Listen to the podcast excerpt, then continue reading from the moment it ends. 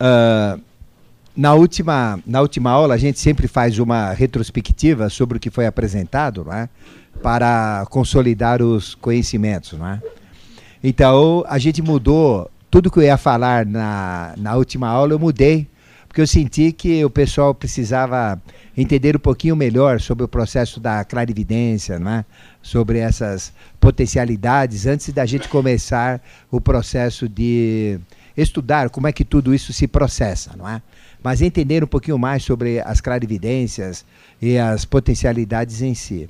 Então, nós falamos das faculdades humanas que a gente tem, que estão em latência, não é? todos nós temos, mas que o processo educacional que a gente tem é totalmente inadequado. Nós não somos educado, educados para despertar dons, qualidades e potencialidades. Ganhamos apenas conhecimentos, não é isso? E esses conhecimentos uh, nos jogam na vida e a gente fica meio perdido, né? Uh, não sabendo o que a gente é capaz, o que leva mais jeito, os nossos dons, e acaba não tendo sucesso na vida, não é? E às vezes a gente morre até sem saber disso. Então, falamos dessas uh, potencialidades que são naturais, ou seja, fazem parte do ser humano, estão dentro da nossa realidade, mas podem estar adormecidas e cabe a nós então acordá-las e utilizá-las, não é isso? Para termos uma vida mais próspera, mais rica, uh, com melhores resultados, não é? Então, qual é o melhor sistema educacional? É aquele que desenvolve todos os dons e todas as faculdades. Então, como é que eu sei se eu sou cantor? Tenho que cantar.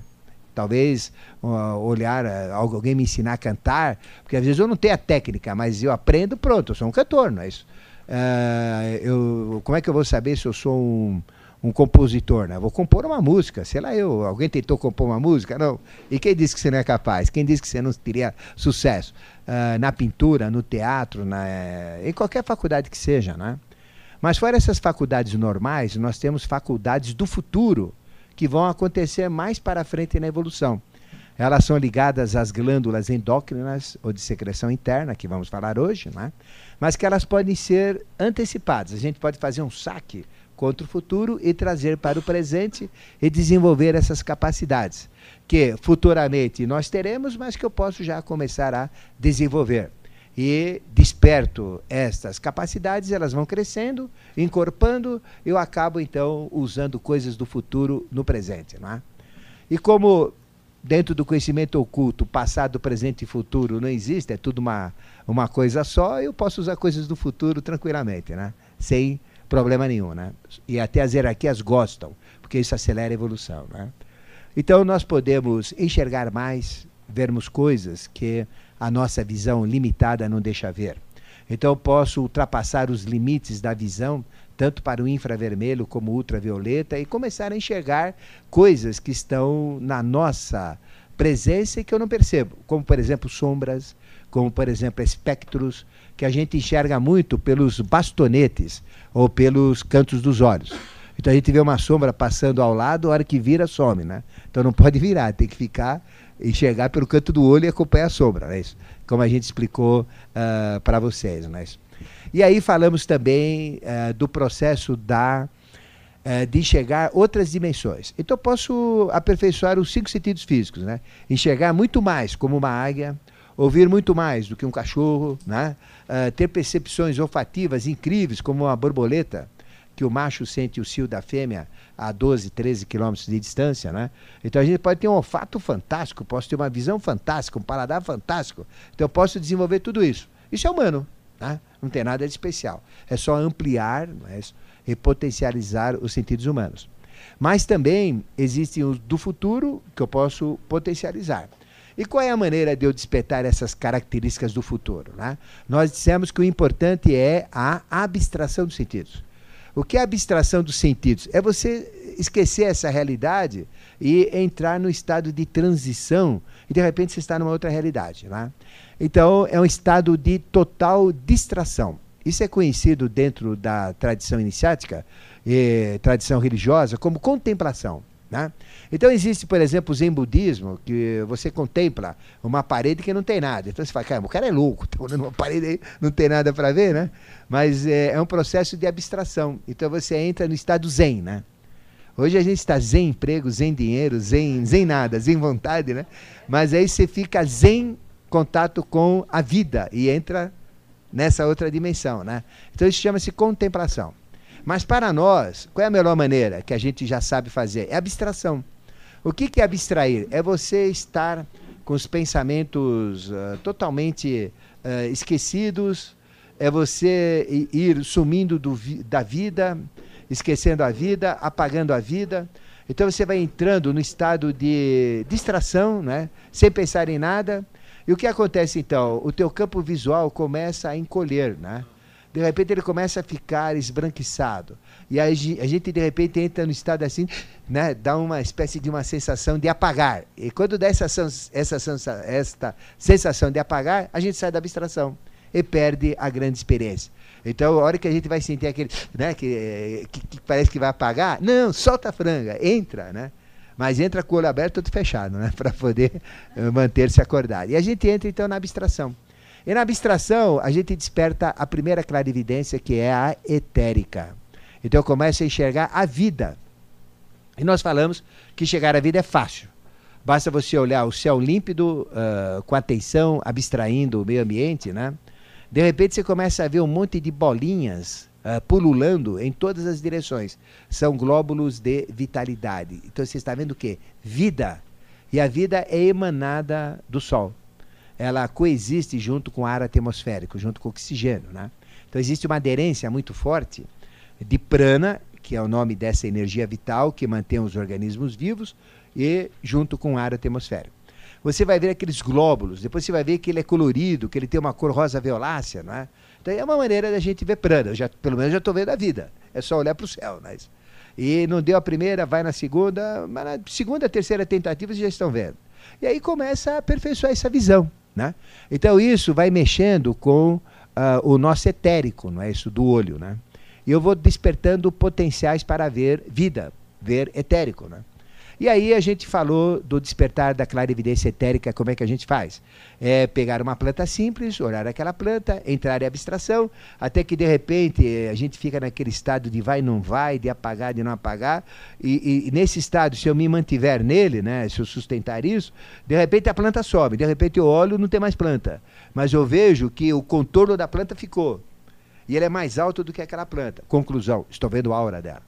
Aí eu começo a ver que ela é, sim, ela é verde azulado. Todos os auras vegetais são verdes azulados. Eu começo a ver aquilo. Depois eu vou ver que existem estes glóbulos de vitalidade, né, que são absorvidos por ela. Depois eu vou ver que existe algo com uma cor diferente, que é sugado, que é assimilado. Planta não respira, planta assimila. Então absorve gás carbônico, fica com carbono para virar celulose e joga oxigênio para fora. Então eu vejo que entra um, uma, uma, uma, determinada cor, determinado material e sai outro material. Então eu já estou vendo o quê? A, a gases. Então eu estou começando a mexer com o meu globo ocular. Eu estou vendo coisas etéricas, estou vendo oxigênio, estou vendo gás carbônico, estou vendo prana. Estou vendo o etérico da planta.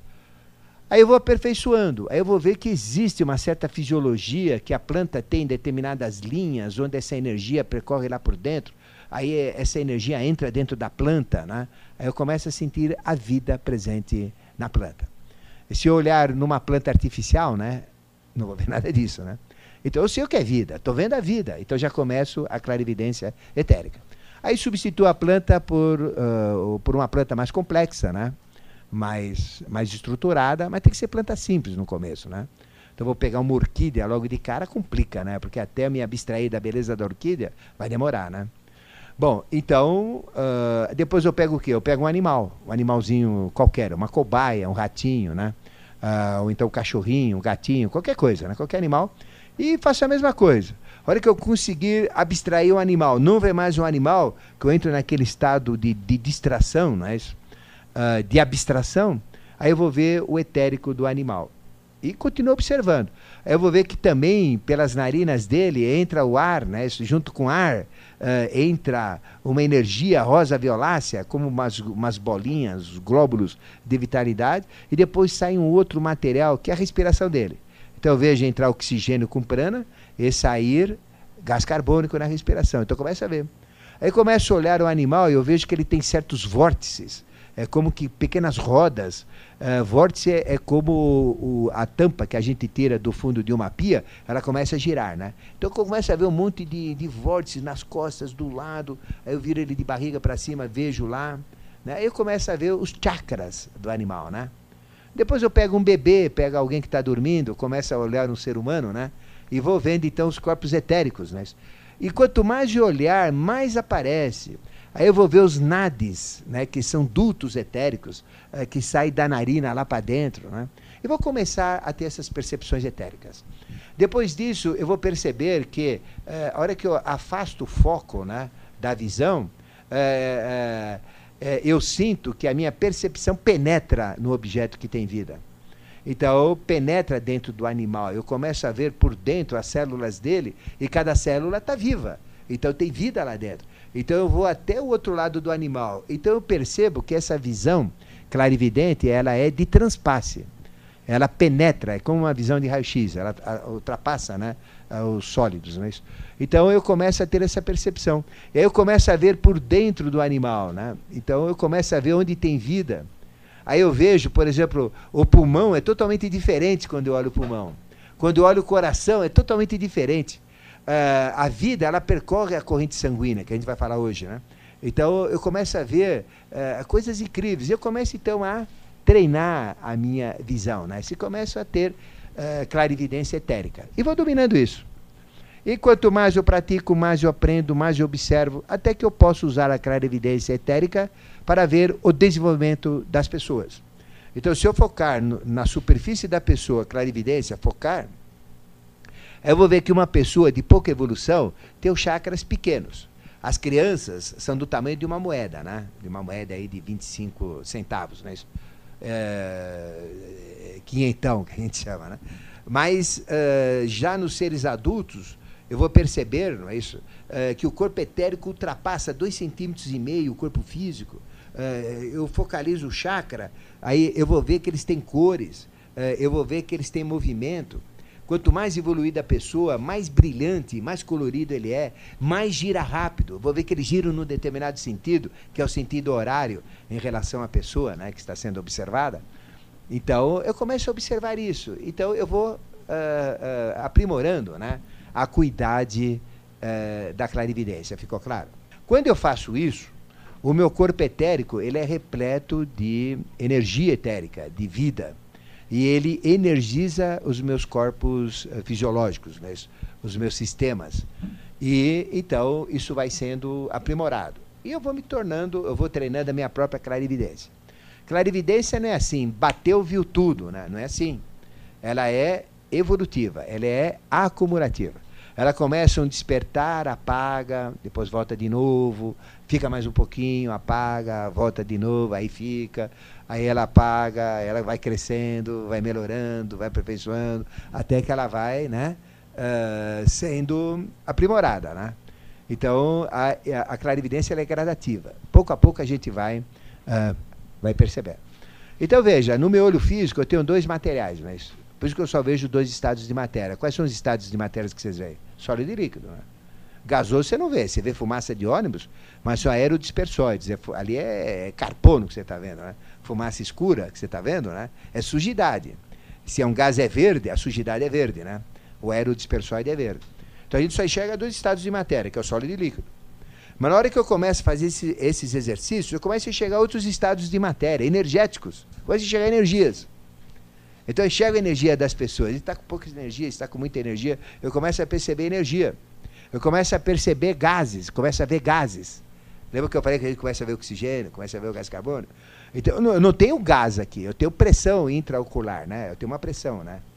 Mas é uma pressão líquida, né? É, que eu tenho no olho. Então eu vejo líquido e sólido.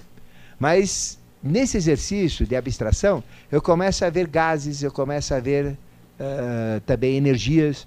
Então a minha visão começa a ver coisas que uma pessoa normal não vê. Eu passo a ser uh, não visionário, né? mas uma pessoa experimentada na visão. E aí eu começo a ver o mundo etérico, não é isso? Aí eu vou tendo a, o despertar da clarividência etérica.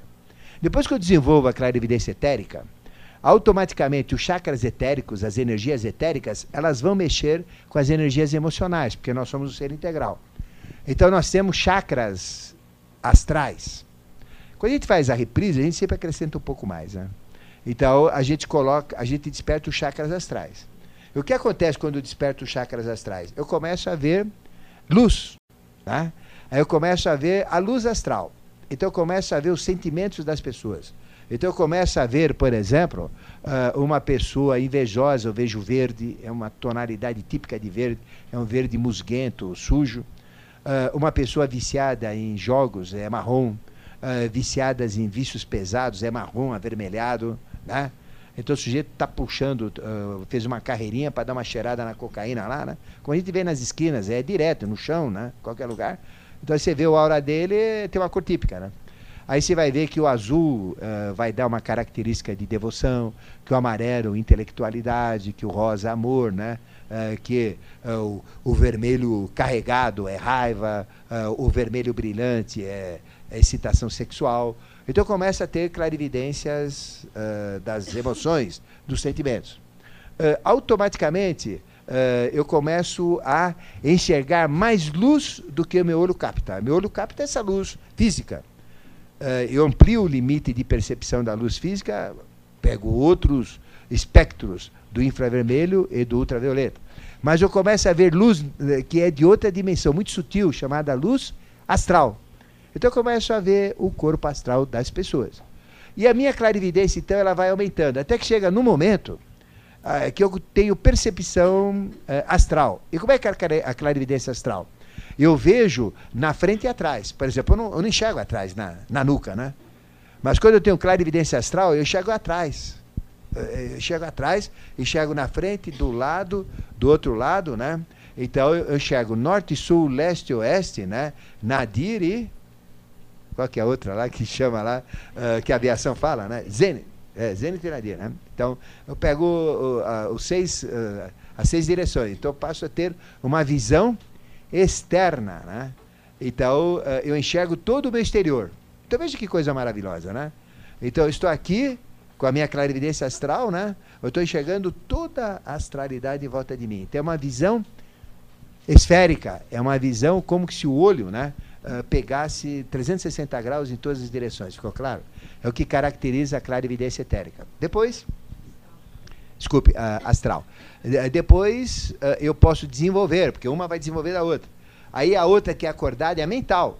Então eu começo a enxergar pensamento das pessoas. O sujeito pensa num rosto, eu vejo o rosto que ele está pensando. Ele pensa numa caixa de fósforo, eu vejo a caixa de fósforo. Né? Então, coisas que têm forma, eu vejo a forma exata do que ele pensa. E coisas que não têm forma, como por exemplo, pensa no amor, pensa na fé, pensa na justiça, pensa na ética, pensa na caridade, não tem forma, né? O amor é verde, o amor é amarelo, o amor. Eu tenho a sensação do rosa que me conduz ao amor, né? A, visão do rosa quando alguém está sentindo amor. Mas não tem forma. Aí eu começo a ver símbolos. E pelos símbolos eu vou ter a linguagem simbólica. Então eu vou começar a aprender a linguagem sacerdotal, chamada Senzar, ou linguagem sagrada, que é uma linguagem que eu vejo que me diz coisas sagradas de alta importância, de alta magia é, uma linguagem chamada Devanagarica. Devanagarica. Deva é anjo, é a linguagem angélica. Então eu começo a ter percepções incríveis, mas, uh, simplesmente com a visão. E a visão, uh, a clarividência mental, é o contrário da clarividência astral. A astral ó, vê tudo que está em volta, né? tudo que está fora. Uh, a mental é como se eu fosse objeto e, e, e estivesse olhando tudo sobre o objeto. Né? Então eu sei tudo sobre o objeto, sendo objeto ao mesmo tempo. Então eu estou dentro do objeto e sei tudo o que tem aquele objeto. Por exemplo, quem tem essa clarividência é a clarividência mais perfeita que somente poucas pessoas tiveram. Né? São Germano tinha isso daí. Né? Então você pega uma caneta, você sabe o que foi escrito com aquela caneta. Porque quando ela foi manipulada, né, alguém pensou para escrever. Né? Então você entra no pensamento que foi escrito. Né? É, então, quando você lê um livro, aquilo que está escrito você conecta com o escritor, você sabe exatamente o que ele estava pensando, o que ele estava querendo dizer, o que ele estava querendo ensinar quando escreveu aquilo. Você tem a precisão mental absoluta. Você tem a história, por exemplo, de uma cadeira.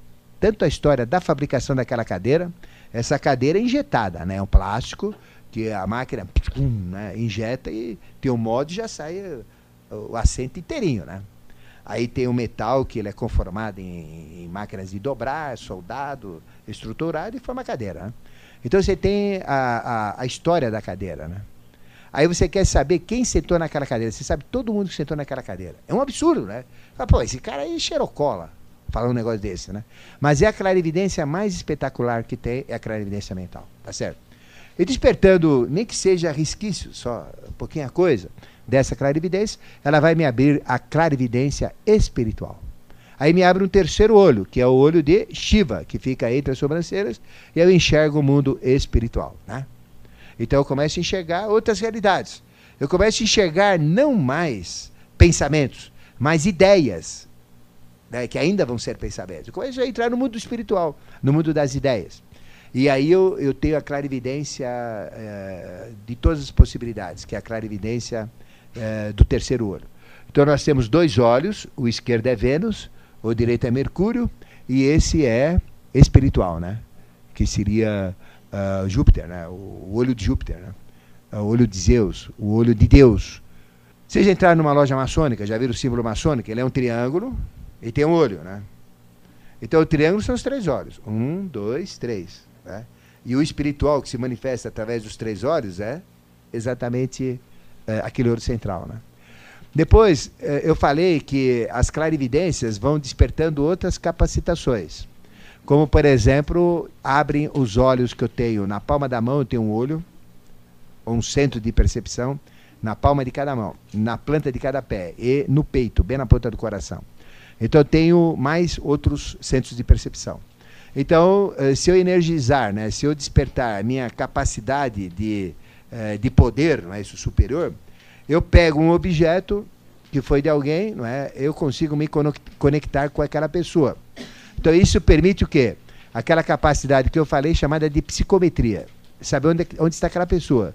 Uma pessoa que foi sequestrada, que desapareceu, então a gente tem esse poder, né? De psicometria.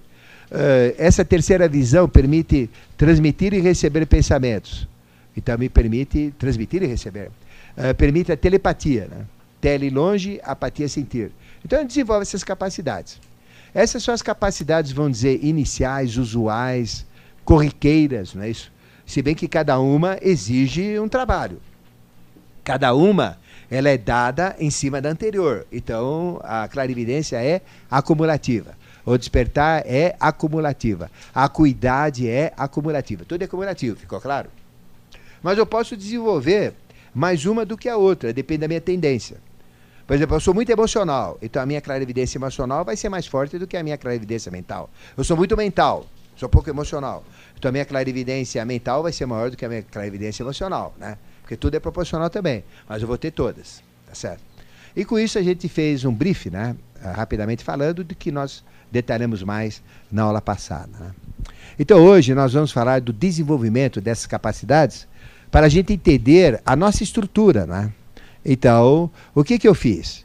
Eu peguei a aula 2, que seria 3, né? e dei como 2. Então, pegando a 3 agora e dando como 2. Então, eu estou dando a aula 2 para vocês agora.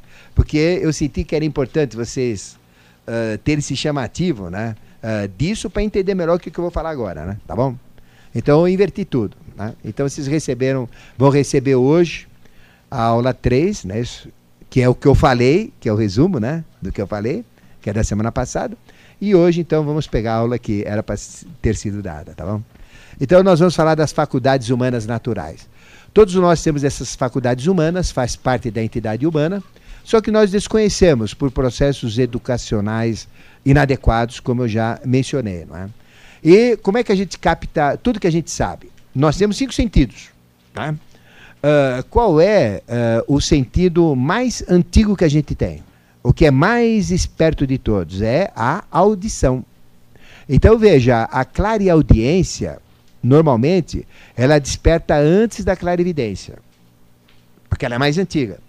Mas às vezes, por ser mais antiga, ela é mais encruada. ela está mais esquecida também, não é? E às vezes ela demora. Então, em certas pessoas, ela é muito rápida para desenvolver. Em outras pessoas, ela está muito esquecida, porque ela não trabalhou isso em personalidades anteriores. Não é isso? Mas a, a, o primeiro sentido que nós recebemos foi da audição. O segundo sentido é o tato. Então, o que, que é você ter o sentido do tato? Vocês já ouviram essa expressão? Você não tem tato para lidar com as pessoas, você não tem tato para falar com o fulano, né? É, ter tato, o que, que é? é? Nós temos o tato. O que, que é o, o tato? O tato é uma percepção do outro eu, da outra personalidade, do outro ser. Então, nós temos o tecido tegumentar, que é a pele. Então, nós temos o nosso envoltório, que é a pele, não é? que é o nosso fechamento. E o nosso envoltório é o tato. Então, eu percebo um outro ser pelo meu corpo inteiro. Então, por exemplo, qual seria uma maneira de eu conhecer uma pessoa inteira? É passar a mão nela inteira, né? em todo o seu corpo. Né? Então, por exemplo, quando um casal né, se ama mesmo, está afim de se conhecer mesmo, uh, tem que passar a mão em tudo, né? Tem que passar a mão integral, né? Passar a mão na frente, passar a mão atrás. É, sentir, não é isso, né? E qual é a melhor carícia que tem? É a carícia integral, né? Isso que é o corpo inteiro, né? Isso que é tem até práticas orientais que faz isso, né? Mexe com o corpo inteiro, né? de, é, de, da ponta do pé até a ponta da cabeça. Então aí você sente a outra pessoa, né? Ah, tem pessoa que chega lá, né? É, é papum e tchau, né? Não é assim, né? Sério. Ah, a coisa tem que ter um certo tato, né? Então tato, né? É mexer, o tato é não ficar palpando, né? mas eu digo, é sentir é, a, a, outra pessoa. Então é sentir o corpo inteiro. Mas nós temos essa capacidade, é uma capacidade sensória pelo tato. O tato tem. Então, quando eu chego perto de uma pessoa, né, a minha proximidade dela, o meu tato permite perceber pelo tato aquela outra pessoa.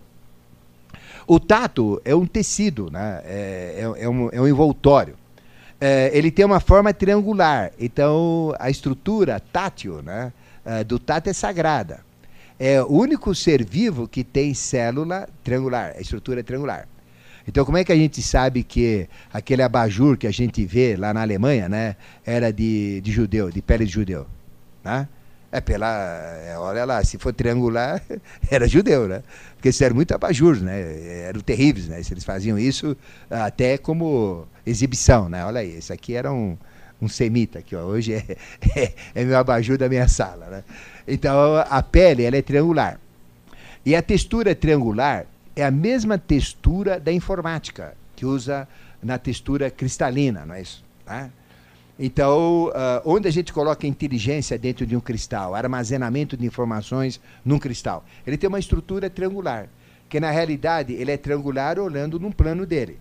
Mas na realidade ele é um tetraedro. O que, é um tetraedro? São quatro triângulos justapostos. Então dá uma, dá uma pirâmide de base triangular e de quatro lados, uh, uh, de, de, três lados triangulares. Então dá quatro triângulos, né, que pirâmide, uma, uma, uma pirâmide. Né? Então a estrutura é assim. Então nós temos essa estrutura corpórea, né? Então ela tem uma capacidade energética muito grande, né? Então isso permite o tato. Então quando eu chego perto de uma pessoa, o meu tato, né? Ele ultrapassa os meus limites físicos. Porque se eu tenho uma coisa quente, eu percebo, né? À medida que eu vou aproximando do corpo, se tem uma coisa energizada, se eu aproximo do corpo, eu percebo antes de encostar no corpo. Eu não preciso mexer no ferro quente para saber que ele está quente, né? Eu sinto calor antes, né? Mas à medida que eu vou me sensibilizando, eu começo a perceber mais, é, amplia o meu processo. Então o que acontece? Pessoa que tem essa, esse dom é uma, é uma potencialidade, tem tato. Então quando ele chega perto de uma pessoa, ele encosta na pessoa. Né?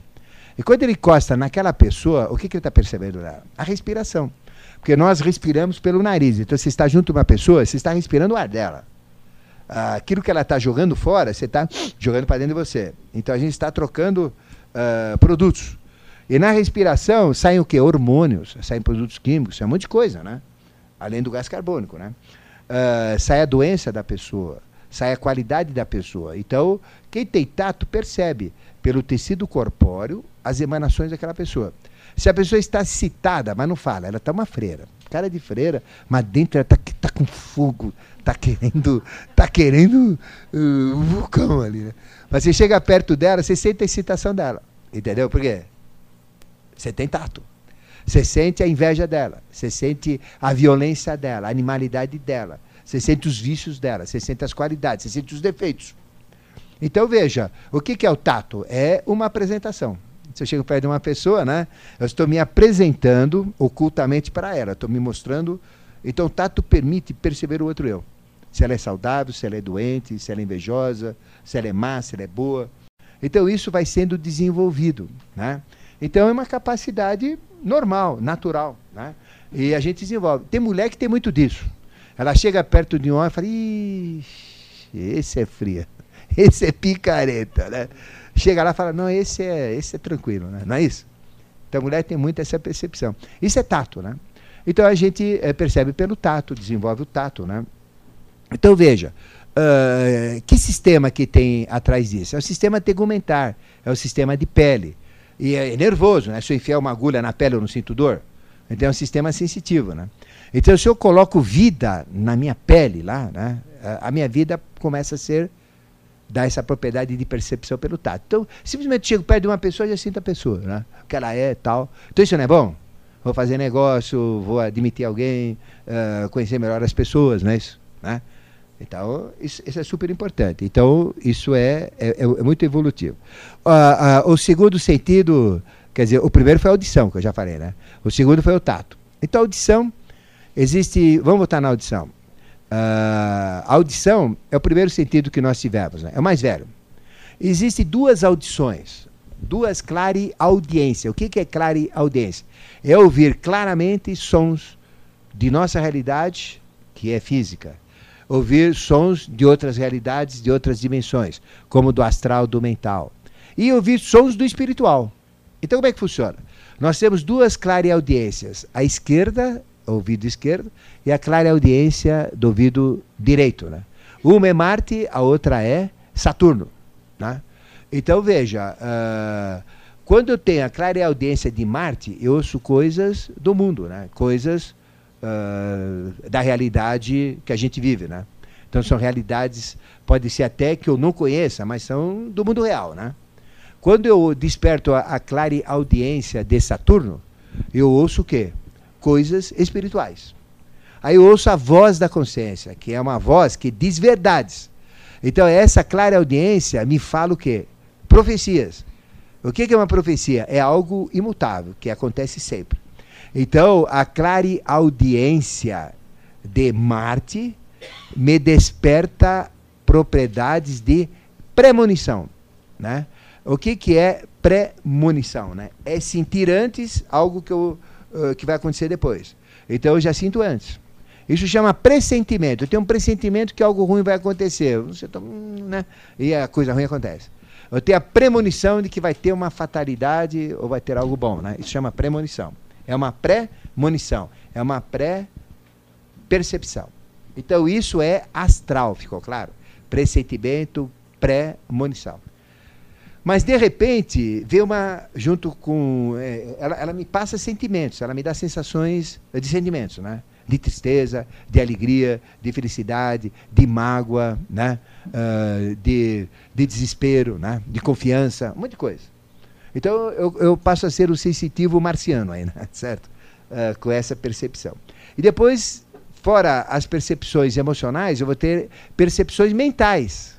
Ou seja, uh, não é mais pressentimento, não é mais uh, premonição, é pré-cognição. O que, que é pré-cognição? Cognição vem de conhecer, né? Então eu sei antes o que, que é. Então não é só algo ruim que vai acontecer, algo agradável que vai acontecer, algo bom, algo, é, algo, maléfico, etc. Mas eu sei exatamente com quem, por quê e quando. Então é uma clara audiência mais forte. É uma clara audiência mental. A outra era clara audiência emocional ou astral. E isso são de coisas humanas, que é Marte.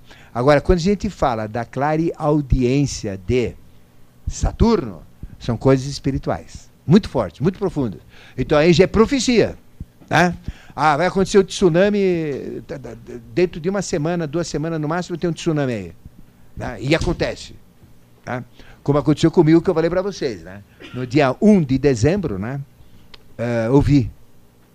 Vi. Ouvi e vi. Quer dizer, ali foi evidência e audição. Né? Ah, gravei o programa de TV, falei que ia ter o pior tsunami da história atual, né? Que ia morrer milhares de pessoas. E o programa foi no ar no dia 26. Eu gravei dia, dia 2, né? Dia 2 de dezembro. Canal 18, né? Aí quando ele foi, aconteceu. Estava passando, eu dizendo que ia acontecer e estava acontecendo, né? Coisa terrível, né? Esse último tsunami é forte que teve, né? Então, o que, que é isso? É profecia. Ficou claro da diferença? Então, quando eu tenho audiência espiritual de Saturno, eu ouço profecias.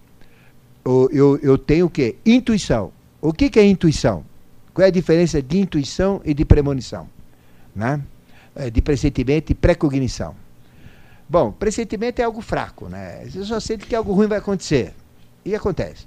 Algo bom vai acontecer. É muito fraquinha, né? Uh, premonição já é um pouco mais forte, é mais intensa, né? Certo? É, ela é mais detalhada, é um pouco melhor do que pressentimento. Agora, uh, uh, precognição é saber exatamente. Tá? Então, isso é mental. Quando eu tenho, isso é Marte, quando eu tenho uh, a, a, a clara audiência de Saturno, é espiritual. Então é imutável. Espiritual é verdade. Né? Então aí é profecia. E a profecia acontece sempre como ela é mostrada ao profeta. Né? Não muda. Nós temos que mudar. Então, o que, que caracteriza uma premonição que pode ser mudada ou uma profecia que é imutável? A intuição. Então, a intuição é a sabedoria plena, verdade, verdadeira e imutável de algo que vai acontecer. É a intuição.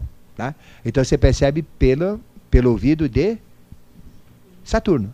Então, são audiências. Então, a gente já, vocês já estão já entendendo outros processos. Tá? Então a gente tem a clara audiência, que eu já falei, né? A audição é o mais antigo. Então ela te traz coisas fantásticas, conhecimentos incríveis, né? porque é o, é o, mais velho que a gente tem, né? É o mais treinado que a gente tem. Depois, a segunda é o tato, que você percebe, como eu expliquei, não é isso que é a, a, você percebe o outro eu, percebe os hormônios, percebe a excitação, percebe uh, a capacidade mental dela, você, você percebe tudo sobre ela, né? Sobre esta pessoa, né? Então, é uma percepção pelo tato. É ter tato, né? Depois tem a terceira, que é a visão, né? que foi o terceiro sentido que nós ganhamos. E a visão, nós já falamos, fiz o, o resumo hoje e da aula passada. Né? Então, pela visão, eu posso ter uma visão física ampliada, posso ter uma visão etérica, ver a vida, corpos etéricos, né? isso eh, de plantas, de animais, de seres humanos. Eu posso ver o corpo astral das pessoas, as cores das emoções, os sentimentos das emoções. Uh, eu posso ter uma percepção 360 graus, não é isso? Uh, tudo que está em volta de mim, não é isso? Tá? Como é que eu sei que eu estou no astral sonhando? E é sonho, é real. Uh, se eu estou, se não tem frente e atrás, eu estou vendo simultaneamente frente e atrás. É que a gente não pensa na hora que acorda, né? Que eu estava vendo atrás e na frente. Mas caramba, eu, eu sonho que alguém está me perseguindo, eu estou fugindo lá, né? Eu estou vendo à frente, mas eu estou vendo o cara correndo atrás de mim também no astral. eu estou vendo atrás e na frente. Uh, repare quando vocês sonharem, né? Se vocês tiverem isso, é o sonho astral real. Né? Então, é, me, me, desperta essa, essa, essa clarividência astral. E astral desperta mental, né? Que é ver, ver uh, tudo sobre aquele objeto e ser o próprio objeto vendo o todo, né? É muito mais forte e ter o histórico daquele objeto, daquilo que nós estamos olhando. Então, quem tem clarividência mental, olha uma pessoa, sabe tudo sobre aquela pessoa lá, tá? sabe tudo sobre ela, uh, conhece toda a pessoa. Só que pelo livre-arbítrio, ele, ele, não pode usar isso daí, né? Porque senão ele interfere no livre-arbítrio dela, né? Imagina se chegar para uma pessoa e dar o diagnóstico completo dela, a histórica completa dela, o que vai acontecer com ela, como é que é. Pô, peraí, pô, aí é bidu demais, né? Certo? Quanto custa? 500 reais uma consulta dessa. Todo mundo pagaria, né? Mas isso é anti-evolutivo, não pode fazer. Então, ela existe, mas tem que ser usada de acordo com regras que vocês vão uh, uh, estar muito bem treinados quais são essas regras até o final, né? Tá certo? Bom, e a clarividência mental desperta espiritual, né? Isso que é fantástica, que é o olho de Shiva, que a gente chama. Você vê o mundo espiritual. Aí vem a clarividência, né? Que é o terceiro sentido. Qual foi o quarto sentido que nós recebemos na evolução? O quarto sentido que nós recebemos na evolução foi. Qual que foi? Foi o paladar. Paladar. Então, eu pergunto para vocês: isso aconteceu na fase Atlântida. Então, existia perfumaria na Atlântida? Perfume na Atlântida? Não tinha olfato. Então, o Atlante é, não, não tinha perfume. Ele, ele, não sentia cheiros, né? Ele sentia grosso, ele tinha só uh, resquícios de olfato. Era um olfato muito grosseiro. Mas não tem o olfato que nós temos hoje, né? Certo. Então, o quarto sentido foi o paladar. Então, o paladar, a gente tem percepções pelo paladar, não é? Então, uh, através da garganta, do paladar, a gente tem percepções incríveis né, sobre as pessoas. Ao invés de perceber pelo tato, eu percebo pelo paladar. Né?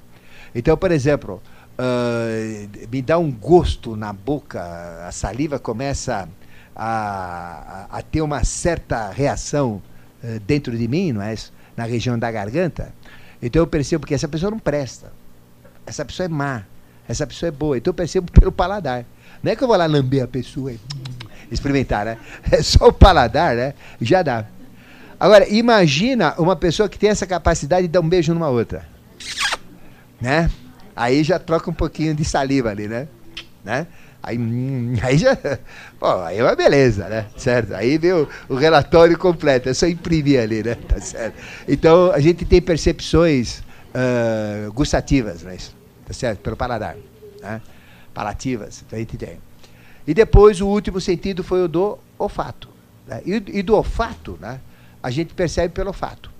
Então, uh, por incrível que pareça, o mais difícil de desenvolver é a clara audiência. Por ser antigo, porque está porque tá encruado. E qual é o mais fácil? É percepção olfativa. É o mais fácil. Então, às vezes, uma mulher não sabe por que ela acerta sempre na vida, pelo olfato. Vocês já entraram num presídio? Eu entrei em vários presídios já, né? Então, uh, o, a, pessoas más, porque tem gente que não é tão má assim, errou na vida, né? Certo? No momento de loucura, perdeu a cabeça e cometeu um crime, né? Está lá no presídio. Então não é uma pessoa má. É uma pessoa que foi vítima, às vezes até de uma entidade, né? Que influenciou, cometeu um crime. E ela está num ambiente ruim, mas ela não é ruim. Mas tem criminoso que é ruim, que é uma peste, que é desgraçado. E, e é, é, praticamente irrecuperável. Ele vai ser ruim um, o tempo todo, porque não tem como, né? Ele tem cheiro. Precisa entrar em cadeia. Não é porque é, tem muita gente, não é por causa do suor, não é isso. Tem cheiro mesmo, né? A maldade tem cheiro, o crime tem cheiro, a violência tem cheiro. Então, estupra, estuprador, você sabe o que é estuprador? Ele tem cheiro. É cheiro de estuprador. Né? A mesma coisa que você tem cheiro de, é, disso, cheiro daquilo, você conhece o estuprador. É, você conhece o tarado. É, você conhece assassino. Ele cheira sangue. É um sangue podre. Já assistiram cheiro de sangue podre? Ele tem cheiro de sangue podre. Então você chega perto dele tem cheiro de sangue podre. Não alguém que matou num, num, momento qualquer, por qualquer motivo, mas quem mata por prazer, sabe? Tem gente que mata por prazer, né? Você dá 10 reais e mata. Ou, ou mata sem, sem dar nada. Até de raiva porque você não tem, né? É, então, você sente o cheiro dele, né? Então, você sente o cheiro de, de, de, tudo. Você chega perto de uma mulher que vive em Lupanar, né? É, ela tem cheiro. Ela tem cheiro. Tudo tem cheiro, né? Então, você percebe pela narina esquerda, né? É, todos o, todos, todas essas percepções. Mas, então, são percepções olfativas, né? Uh, você percebe também doenças. Lembra do tato que a gente percebe eh, as emanações corpóreas, que a gente joga todos os hormônios, todos os produtos químicos do nosso metabolismo pelo tato, pela respiração. Então você está cheirando a respiração, você está cheirando a pessoa, não é? Então você está eh, percebendo o eu dela. Agora o tato afina esse. Então, por exemplo, pelo tato você sente cheiro de infecções. Se a pessoa tem uma infecção dentro dela, você sente pelo, pelo fato. Você está é, tá com é, processo de pulso, né? Porque o que, é o pulso, né? Pus é uma reação né? É, do organismo para a autodefesa. Então ele tem um cheiro forte, o pus. Né? Então, você sente. Se uma pessoa tem câncer, você sente. Se uma pessoa tem tuberculose, você sente. Uh, se uma pessoa tem problemas uh, assim uh, graves de doença, você percebe pelo fato, né? Então dá uma cheirada, pronto, já tem um diagnóstico médico, né? Já pensou se uma pessoa é médica, que vantagem que é? É incrível, né? Isso é normal, gente. A maioria do, das pessoas que dizem você, você sofre disso. Não, não, tem mulheres simples. Às vezes são até espíritas, mulheres assim de, de periferia, assim, né? É muito simples, sem, sem cultura nenhuma. Mas elas têm uma sabedoria incrível dentro delas, né? né? Eu conhecia uma, uh, inclusive foi a que me puxou para a vida, chama Malvina, né? Ela, ela me puxou, puxou a minha mãe, né? Uh, e puxou a filha do meu irmão, três gerações, né? A gente chama puxar, né? Naquela época, né? que é puxar é, é, parteira. Porque na época não tinha nem. É, o parto era feito em casa, né? Na época que eu nasci, né? Então, depois de muitos anos é que o parto passou a ser em hospital. Já sou velho. Mas é, é, faz parte, né? Então, ela sentia pelo cheiro. Então, as pessoas sentem pelo cheiro, né? Entendeu? E ela não sabe por quê. Mas ela é, entra no estado de ser dela, você está doente disso. Mas qual é o metabolismo oculto que está dizendo isso na cabeça dela? É olfato, ficou claro? A maioria é olfato. Então, são percepções olfativas. E a outra narina, né? Nós temos a narina esquerda e a narina direita, né? Então, uh, realmente a coisa é complexa, né? Porque o hemisfério esquerdo é mental e o hemisfério direito é emocional, né? A narina esquerda é lua e a direita é sol, né? Então, tem sempre uh, trocas aí, né? Então o que acontece? Pela narina direita, se eu despertar a narina direita, daquela cheirada assim, o que acontece, né? Eu percebo a, a, a idiotia da pessoa, a cretinice da pessoa, a esperteza da pessoa, a criatividade da pessoa. E sei o que ela está pensando. Então o pensamento dela entra dentro do meu pensamento dando uma cheirada nela. Né? Então veja, a cada duas horas, a narina esquerda abre ampliamente. Ela, ela abre e a direita fecha totalmente, praticamente fecha. Né? Então eu, eu sou perceptivo emocional. Depois de duas horas, a, a direita fecha quase que totalmente e a, dire, a esquerda fecha quase totalmente e a direita abre quase que totalmente. Então eu sou perceptivo mental. Então, na hora que eu estou com a narina direita totalmente aberta, eu sou perceptivo, né? É, nasal, vamos supor, né? Ou pelo olfato, é, é o momento onde eu percebo melhor os pensamentos. Para perceber melhor os, os, os sentimentos, emoções, doenças, etc., é quando a narina esquerda está totalmente aberta. Então são ciclos de duas horas. É só vocês acompanharem. A hora que vocês respiram mais pela esquerda, a hora que respiram mais pela direita, existe um ponto de equilíbrio. Né? Nesse ponto de equilíbrio, se eu sou sensitivo, é o ponto chama ponto de Sushuna. Se eu estou no ponto de Sushuna, então é igual, emocionalmente, eu vejo, eu, eu percebo espiritual. Então, se eu estou numa pessoa, né, sou sensitivo ou fativo, está a narina direita fechada, eu não capto muitos pensamentos dela. Vou captar o quê? As emoções, os sentimentos, as doenças. Eh, se depois de duas horas chegar perto de mim, né, a esquerda vai estar fechada e a direita vai estar aberta. Eu não percebo muito as emoções delas. As doenças, vou perceber? Os pensamentos, as cretinices, as criatividades, as, a loucura, a bestialidade dela, a ignorância, o fanatismo dela, que é super importante, né? Imagina eu sou, eu sou guarda lá, sou sensitivo olfativo, né? né? Aí chega um terrorista lá, né? Com nitroglicerina, né? Não pode entrar mais com líquido, né? Por causa da nitroglicerina. Opa, esse é terrorista. Só dando uma cheirada, né? Você percebe, né? O fanatismo das pessoas, né? É incrível. E então a gente tem essas percepções olfativas, ficou claro? Então veja, à medida que a gente vai desenvolvendo, vai fazendo exercício, né? Eh, cada um tem um facilitador. Então, às vezes, o facilitador é audição, às vezes o facilitador é visão, às vezes o facilitador não é, é olfato, às vezes é o paladar, às vezes é o tato. Né? Então, onde vai acordar a clarividência? Né? Os poderes, as potencialidades. Depende de cada um. Depende naquilo que você é mais experimentado, naquilo que você é mais trabalhado. Tem pessoas que não usam o tato.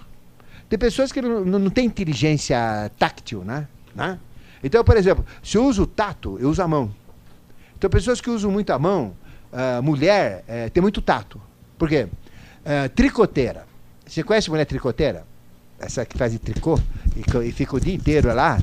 Então, isso mexe com uma região do cérebro, aqui do lado direito e do lado esquerdo, porque a gente é bidestro, né? Ela é bidestra, porque ela está usando as duas mãos, né? Você não faz tricô com uma mão só, você faz com duas, né? Tá? Certo? Então você mexe com os dois lados do cérebro. Então o tricô uh, desenvolve as capacidades cerebrais dos seres humanos. Então mulher tricoteira, né, uh, uh, que faz tricô, é mais esperta do que uma mulher não tricoteira. Tanto é que na pedagogia de Rudolf Steiner, pedagogia Waldorf, é obrigatório homem fazer tricô, para mexer o lado feminino dele. Né? Então você mexe com os dois lados do cérebro. Tem que fazer tricô. Eu cansei de fazer tricô. Eu não estudei pedagogia Waldorf, porque não tinha mulher na minha casa, era tudo homem, né? Só tinha minha mãe. Minha mãe ficava doente, tinha que cozinhar, tem que passar, tem que fazer tricô. Uh, cachecol eu que fazia, meia eu que fazia, uh, pullover é o que eu fazia, né? Então eu fazia tricô. Italiano é assim, né? É, quem viveu na guerra uh, faz a própria roupa, não é isso? Não compra em boutique, né? Então eu fazia tricô. Meus irmãos fizeram, todo mundo fazia. Hoje é coisa de maricas, né? Mas não é não. É super inteligente, né? né? É fazer, é escrever com a mão esquerda, é ser bidestro, né? Você trabalha os, os dois lados, é melhor, né? Bom, então veja, uh, uh, essas capacidades que a gente tem, não é? gradativamente elas vão se, sendo liberadas, sendo fortificadas, não é isso? Então, uma pessoa vai ter uma facilidade para isso, outra vai ter para aquilo, né? Então, isso acontece com cada um, né? Então, não existe uma regra. O que, que vai acontecer com, comigo, com você, com ela, né? É, com ele? Depende. Depende dos seus dons, das suas potencialidades. Mas todas elas, a longo prazo, né? É, vão ocorrer. A curto prazo, uma vai ser antecipada em relação às outras. A gente não sabe qual. Só vocês que vão saber, né? A hora que acontecer. Ficou claro isso? Então aí vem uh, os cinco sentidos e esse aprendizado, né? Uh, as percepções da visão, da audição, do olfato, do paladar e do tato, né? Isso tudo que eu falei é anormal, é espiritual? Não, faz parte da entidade humana. Então isso está aí, é coisa que não está sendo aproveitada, que a gente tem que aproveitar, né? né? Eu, por exemplo, tenho um fato muito afinado. Né? Então o meu fato é incrível, né? É, tanto é que o meu apelido era Faro. é, então, eu tenho um olfato cognitivo, né? é, uma, é uma propriedade que eu tenho. Então, por exemplo, uh, uh, mas a gente não fica cheirando as pessoas para saber o que elas são, o que, que ela tem. Né? Isso não, né? Isso é, isso é bloqueado, ele está bloqueado para isso, né? Mas eu ganhei muito dinheiro, vivi de olfato. Porque eu fazia análises organoléticas. Então, eu pegava qualquer produto, e pela queima do produto, eu, eu dava a composição química do produto, né? Pra você ter uma ideia, né? Então eu ganhei muito dinheiro isso, em empresas famosas, multinacionais, né? Então era o fato, então era o cheiro, né? Aí eu, me chamavam de cheiro, me chamavam de faro. Ou chama o faro, aí o faro aí. Então eu conhecia todos os plásticos, todas as borrachas, uh, todos os elementos, né? Um monte, é um registro enorme uh, de, de itens, né? uh, que, que, são reconhecidos por análises organoléticas, né? que é, é, pelo, pelo cheiro ou por percepções uh, sensórias. Né? Então, a gente fazia esses exames. Então, reconhecia tudo. E brigava com o IPT. Brigava com institutos oficiais. Né? Porque, às vezes, o caso vai até parar na justiça, aí você tem que ter alguém que representa tecnicamente a justiça, uh, que é um, uh, alguém que vai fazer um laudo né, sobre isso, né, eu brigava com eles. Só que eu não dizia que era cheirando. Né? e não perdia não perdia um. Então é, é uma percepção que se desenvolve, né? Tá? Então tem. Então automaticamente. Só que eu nem sabia o que era iniciação nessa época. Né? Já tinha isso. Né? Por isso que eu digo, é, para mim, qual é o que vai despertar? É, é, lógico que é o faro, né? Porque já tem isso aí, né? Então a gente já tinha, então vai ficar mais forte ainda, né? Só que a gente fecha, né? Porque senão, cara, você vai ficar, puxa, mas que pô, aí não dá, né? Fecha o nariz aí, pô, né? Certo? Então, às vezes a gente não sente nem cheiro nenhum, nem perfume que a mulher tá usando, né? Porque tá travado, né? A ser que seja forte, né? Ou de segunda, né? Bom, Ficou claro sobre essas percepções uh, sensórias? Elas são naturais e de percepção, né? E elas podem ser estendidas, podem ser potencializadas, podem ser fortificadas, não é isso? Então, isso faz parte desse processo. Então, tudo aquilo que o animal tem de capacidade né, no reino dele, o homem também tem. Então, se uma borboleta é capaz de sentir né, o macho, a fêmea, a 12 quilômetros de distância, por que não que o homem não pode perceber o fato de 12 quilômetros de distância? Saber que aquela vizinha lá, 12 quilômetros longe, destampou a panela e queimou o feijão. Não é, isso? é fácil, né? Então, é possível. Né? Então, uh, o olho da águia, percepção uh, da audição, tudo, tudo vale. Só que uh, nós temos uma mente, nós somos um ser em evolução. Eu tenho que dominar isso daí. Eu não posso ser vítima disso, concorda? Então qual é o grande segredo? Eu desperto faculdade, pronto. Aí eu tô frito, caramba. Eu fico perdido. Aí todo mundo, aquele tá cheirando isso, aquele tá cheirando aquilo, isso aqui tá doendo. Não, quer, quer dizer, a pessoa fica quebrada, né? Arrebenta com a pessoa. Então tem que aprender o quê? A ter domínio sobre isso, né? Que é o principal. A coisa mais difícil da clarividência não é abrir, é dominar. Né? Então você tem que aprender a dominar e usar a clarividência quando você quer. Senão você fica vítima dela. Imagina um clarividente é, que tem capacidade de ver o futuro das pessoas. Entrando no metrô, ele vê gente sofrendo desastre, ele tem é, a, a, a, visão aberta. Aquele, puta, aquele vai arrancar a cabeça, aquele não sei o que, aquele vai morrer, esse aqui tá do. Não, esse cara aqui. Né, já pensou a, a carga negativa que tem? E ele não pode falar, porque se ele fala, ele entra no karma da pessoa, né? né? Então tem coisa que vai acontecer, você tem que deixar acontecer. E se for teu filho? Ah, eu vou deixar acontecer, mas existe regra. Se teu filho tiver que passar por aquilo, tem que passar. Não tem como, você não pode mudar. Bom, posso mudar? Posso. Nessas condições. Vai acontecer isso comigo. Então eu tenho que saber as regras. Eu posso mudar os acontecimentos, mas eu tenho que saber quais são as regras. Não é só despertar clarividência e sair por aí, né? E no programa do Ratinho. Por exemplo, a gente recebe convites, né? Qualquer clarividente recebe, qualquer ser né, eh, que tem esse conhecimento que a gente divulga, é convidado para fazer exibição. Dão dinheiro que você quiser, dão um milhão de dólares, né? Isso, né? Para você fazer, né? Então você ganha um prêmio lá da Noruega só para provar que a clarividência existe. Não vão achar um que vai mostrar. Né? Aí o padre Quevedo, Quededo, né? e esses uh, falsos uh, mentalistas, eles vão falar, não, mas você pega o dinheiro, já que você não pode usar para você, dá de caridade. Mas pera, eu não posso pegar um milhão de dólares e dar de caridade, né? Então eu estou envolvendo uh, no karma geral. Então eu tenho que entender essas leis. Então eu não posso por aí pegar dinheiro e ficar dando para todo mundo, né? Que nem o governo faz. Isso é falta de caridade. Isso é, é, gera um karma desgraçado para o país, né? É da bolsa disso, bolsa daquilo. Não, tem que trabalhar. A coisa é trabalho. Então não temos que dar bolsa para ninguém, não, né? É, porque bolsa é miséria, né? Não pode dar bolsa. Tem que dar trabalho, né? Então existem regras evolutivas. Não que a gente não queira. Estou falando lei, né? É lei, é lei. Então, é, por que que... Então dá para todo mundo, né? Certo? Não é só para pobre. Dá para o rico a bolsa também. Então não. Porque é pobre. Pobre é, é, é, é preferencial? Não, não é preferencial. Porque a pobreza né, é sofrimento. Ele tem que ser pobre para deixar de ser pobre. É isso. Então, Deus detesta a pobreza, o lado direito de Deus. Ele mata o pobre, ele judia o pobre, ele, ele, cada dia atrapalha mais o pobre. Porque o pobre é, é, tem que não aceitar a pobreza, ele tem que falar, não, eu não quero mais ser pobre. No dia que o pobre fala, eu não quero mais ser pobre, agora eu vou, mas não roubar do rico, né? Eu vou gerar riqueza. Eu vou fazer a coisa acontecer, né? Pronto, ele deixa de ser pobre. Eu conheço pessoas é, que eram peão de fábrica, moravam em favela, né? foram meus funcionários, né? Isso. e a gente sempre dava uns toquinhos lá para eles, né? de vez em quando, né? jogando bola, aquele negócio todo, tomando uma cachaça no boteco com eles lá. E alguém lá saía daquele negócio. Botava um negocinho dele lá, a coisa mais vagabunda que tem, né? E daí ia. Pô, hoje o sujeito está bem na, bem na vida, né? Ou seja, ele lutou contra a pobreza. Então, quando você luta contra a pobreza, está resolvido. Então, Deus protege. Mas se você aceita a pobreza, você está frito. Né? Então, é terrível. E, e, e, quem que morre em cataclismos? É o pobre. Da terremoto em Kobe, quantas pessoas morreram naquele terremoto violento que teve em Kobe, né? Lembram? Quantos que morreram? Acho que duas ou três, né? Por aí. Né? Os outros acho que morreram de, de tristeza. Né? É, qualquer terremoto que tem em, em, país que tem cultura, né, que tem inteligência, que tem cabeça, não morre ninguém. Dá terremoto nos Estados Unidos, morre muito pouco. Dá lá na Índia, são milhares. Dá tsunami, uh, milhares. Né? Então veja, na guerra entre árabes e hebreus, quem que tem mais cultura? É o hebreu, né? É, eu não estou desprezando o árabe, mas, mas o hebreu ele é mais intelectual, ele é mais ligado à matéria, à riqueza, à educação do que o árabe, não é isso? O árabe ele é mais grosso, não é isso? Eu tenho os dois sangues, eu posso falar também, né?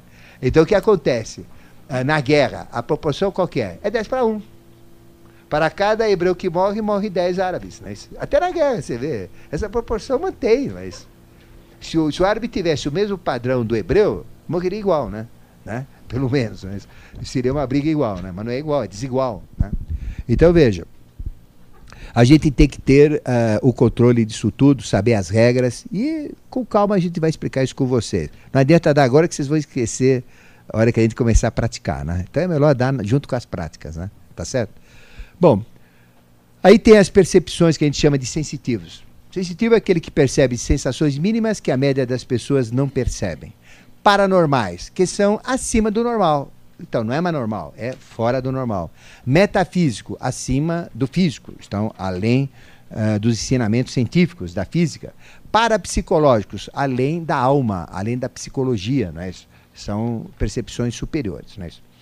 Então, na realidade, a gente tem o Frei Albino Arese, eu fiz todos os cursos de parapsicologia com ele na época, né? Não conhecia nada de ocultismo, mas me interessei e fui estudar com ele, né? Ele morreu, ele criou o Instituto Mensana, né? É muito bonito, fica aqui, aqui em Vila Mariana, né? Então, ele fazia o trabalho sério de parapsicologia, científico. Já o seguidor dele, que é o Padre Quededo aí, já é uma desgraça, né? Ele fica desafiando. Então você fala, ele não conhece nada.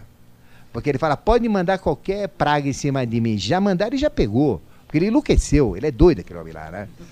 Onde ele fez uma demonstração de uma operação espírita, tirando pedaços de galinha numa operação espírita no SBT. Olha, desculpe falar isso, mas quase que eu vomitei. Quase que eu vomitei. Eu falei, nossa, que homem nojento. Eu falei, nunca mais quero ver esse homem. Porque é um desrespeito. Porque Arigó é uma realidade. Quem que me prova que Arigó era vigarista? Ele foi feito com equipes médicas, gente de oftalmologia, especialistas, filmado. Foi lá dentro da, da situação, sem higiene nenhuma, com faca de cozinha, operava lá direto, catarata e um monte de coisa, né? operava a pessoa, abria vísceras, né? É, não sangrava, não infeccionava. Isso é, é testemunho uh, filmado, uh, presenciado, não é picareta, foi feito ali ao vivo. Né? Agora, vem dizer que Arigó é vigarista? não é vigarista. Arigó não era. Tem outros que são, né? Aí tem vigarista de todo lado, né? Né? Então tem uma mulher que enche duas combis aí de, de, de materialização, né? E é tudo osso, esqueleto. Você acha que dá para materializar tanta coisa assim? É lógico que tem picaretagem, né? Não é bem assim, né? Tá? Mas que tem realidade, tem. E ele briga com essas realidades. Ele vira cretino, né? Aí ele cai no, cai no conceito. Então, infelizmente, né? Isso eu falo para ele pessoalmente, né? Então, não tenho dúvida, não. É, eu falo, é, é, que ele diz, com todo respeito, o senhor é idiota, né? É que a gente fala, com todo respeito, o senhor é uma besta quadrada. É o que ele fala para os outros, né? Bom, uh, eu falo isso pelo desprezo que ele faz, né? Isso, a gente não pode desprezar. Eu acho que desprezar não, porque ele não tem certeza, então não fala besteira. Já o antecessor dele era mais científico, o Arese, né? Albino Arese. Então esse era outra história. Gostava muito dele, né? Bom, a gente falou das faculdades decorrentes. Uh, telepatia, transmissão de pensamentos, psicometria, tudo isso já falamos, né? Então, o saque contra o futuro é você trazer propriedades que vão acontecer na frente uh, no momento atual, né? Isso a gente chama de dons e poderes superiores, mas tudo isso tem regras, tudo isso tem sistemas, a gente tem que ter controle disso. E à medida que formos dar, porque esse curso é muito prático, né? A gente vai ter muita prática, né? Então nós vamos ter uma parte que é mais assim instrucional, né? Para a gente entender, porque só prática né, e não saber o que acontece é bobagem. Porque, por exemplo, a mãe de Iná diz que é clarividente, só que ela acerta de vez em quando e erra muitas vezes. Né? Mas ela é uma pessoa que eu gosto dela, ela é clarividente.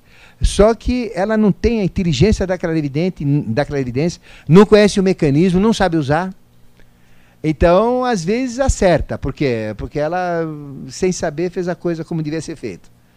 E quando não faz certo, erra. Não é isso? Aí não acerta mesmo. Né? Então, uh, mas ela tem, a gente sabe que ela tem clarividência, né? a mãe de Iná. Mas ela não tem conhecimento, ela não tem domínio, ela não tem. Então, tem que ter conhecimento. Porque se você não tem conhecimento, você não usa adequadamente. Você não potencializa, você não uh, energiza cada vez mais. E o que é pior, se você não tem conhecimento de como funciona, você não controla. Então, por isso que tem que conhecer, né? Tá certo? Bom, Desenvolvimento das clarividências, né? Abstração do mundo físico para a revela revelação do vital etérico, a gente já falou isso daí, não é? Fizemos até o resumo, né? Abstração para ver o prana, né? Uh, a gente também já, já falou uh, de, disso tudo, né? E a gente então fez uh, já o resumo geral, né? E vamos começar agora com a nossa a nossa aula aula não, já estou falando com a aula 3, né? Bom, então nós temos uh, vários sistemas, né? Olhando agora a aula 2, né? Que é a aula que vocês têm aí. Então agora fica mais fácil da gente fechar tudo isso, né? Bom, nós temos vários sistemas. O que, que é um sistema? É um conjunto né, uh, fisiológico, operacional, que nós temos na nossa estrutura de projeto humano. Né? Então, nós temos alguns sistemas relacionados ao corpo físico, qual que é? O sistema esquelético. Né? Então, é o sistema dos ossos, das articulações, que dá toda a flexibilidade, porque nós somos artrópodes, né? que é um ser que tem uh, seres articulados, membros articulados, é isso? E a gente tem toda essa experiência esquelética, é um sistema muito importante. Temos o sistema muscular, né? Isso que é o músculo que envolve toda a nossa estrutura esquelética, justamente para dar né, a dinâmica, o mecanismo, os movimentos que a gente tem, né? Então veja a mão, né? Que estrutura que tem, é espetacular, né? Tanto a estrutura óssea, né, esquelética, como a estrutura muscular, eh, associada aos, aos lados eh, laterais direito e esquerdo da cabeça, que dá essa habilidade, né? De mexer os dedos, né? Que dá habilidade tátil também, como a gente já falou, né? Então é um sistema muito importante. E o sistema tegumentar, que é a pele, né? Que tem uma função muito importante no aspecto respiratório, né? Eh, de limpeza, de higienização, de absorção de energias e liberação de detritos, não é isso? Uh, tanto é que uma pessoa que é queimada, não é isso, acaba morrendo, não é isso, se ela tiver uma certa quantidade do corpo queimado, porque ela não respira, né? Então ela não tem quantidade suficiente de, de oxigênio no seu metabolismo. Então a gente não usa só oxigênio que entra pelas narinas, é o corpo inteiro absorve oxigênio e vida, né? Principalmente vida, por isso que ela morre.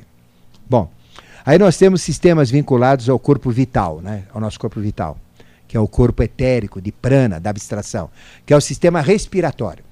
Então, a respiração está diretamente ligada com o prana, né? como eu falei do oxigênio. Né? E as primeiras coisas que eu vejo é isso daí. Então, existem práticas, exercícios respiratórios que eu vou dar para você, para vocês, para despertar o corpo vital e as clarividências etéricas. Ficou claro? Chama-se pranayamas. Prana, vida, energia, e ama, domínio. É domínio dessas energias. Então, está ligado ao sistema respiratório. Então, são práticas respiratórias que eu vou passar. Então, isso mexe com o sistema vital, né? Então, o que, é o sistema vital? Eu estou fraco hoje, estou cansado, né? Ixi, eu não aguento sair da cadeira hoje. Hoje eu estou pique total, estou carregado, estou com a pilha acesa, mas estou com muita energia vital. Aí vem o vampirismo de energia, né? Uh, o estado, o tônus vital da pessoa. E o sistema nervoso. Porque o sistema nervoso, uh, ele é mais funcional, ele é mais preciso, né? E torna uma pessoa sensitiva quando eu tenho mais vida nele. Então, qual é o segredo de me tornar um sensitivo, né? É colocar mais vida uh, junto com o sistema nervoso. E todos os órgãos funcionam pelo sistema nervoso, né? Então, a visão, a audição, o olfato, paladar, o tato. Então, se eu ponho mais vida no olho, né? Eu começo a ser clarividente etérico. Se eu ponho mais vida no ouvido, clareaudiente etérico se eu ponho mais vida no tato, né, perceptível pelo tato, né? mais vida no fato, mais vida no fato, sou perceptivo olfativo, mais vida no paladar, perceptivo né, uh, pelo paladar. Né? E aí vai, tá certo? Então o sistema nervoso é fundamental. Nós temos sistemas vinculados ao corpo astral, né? aos nossos sentimentos, emoções e instintos.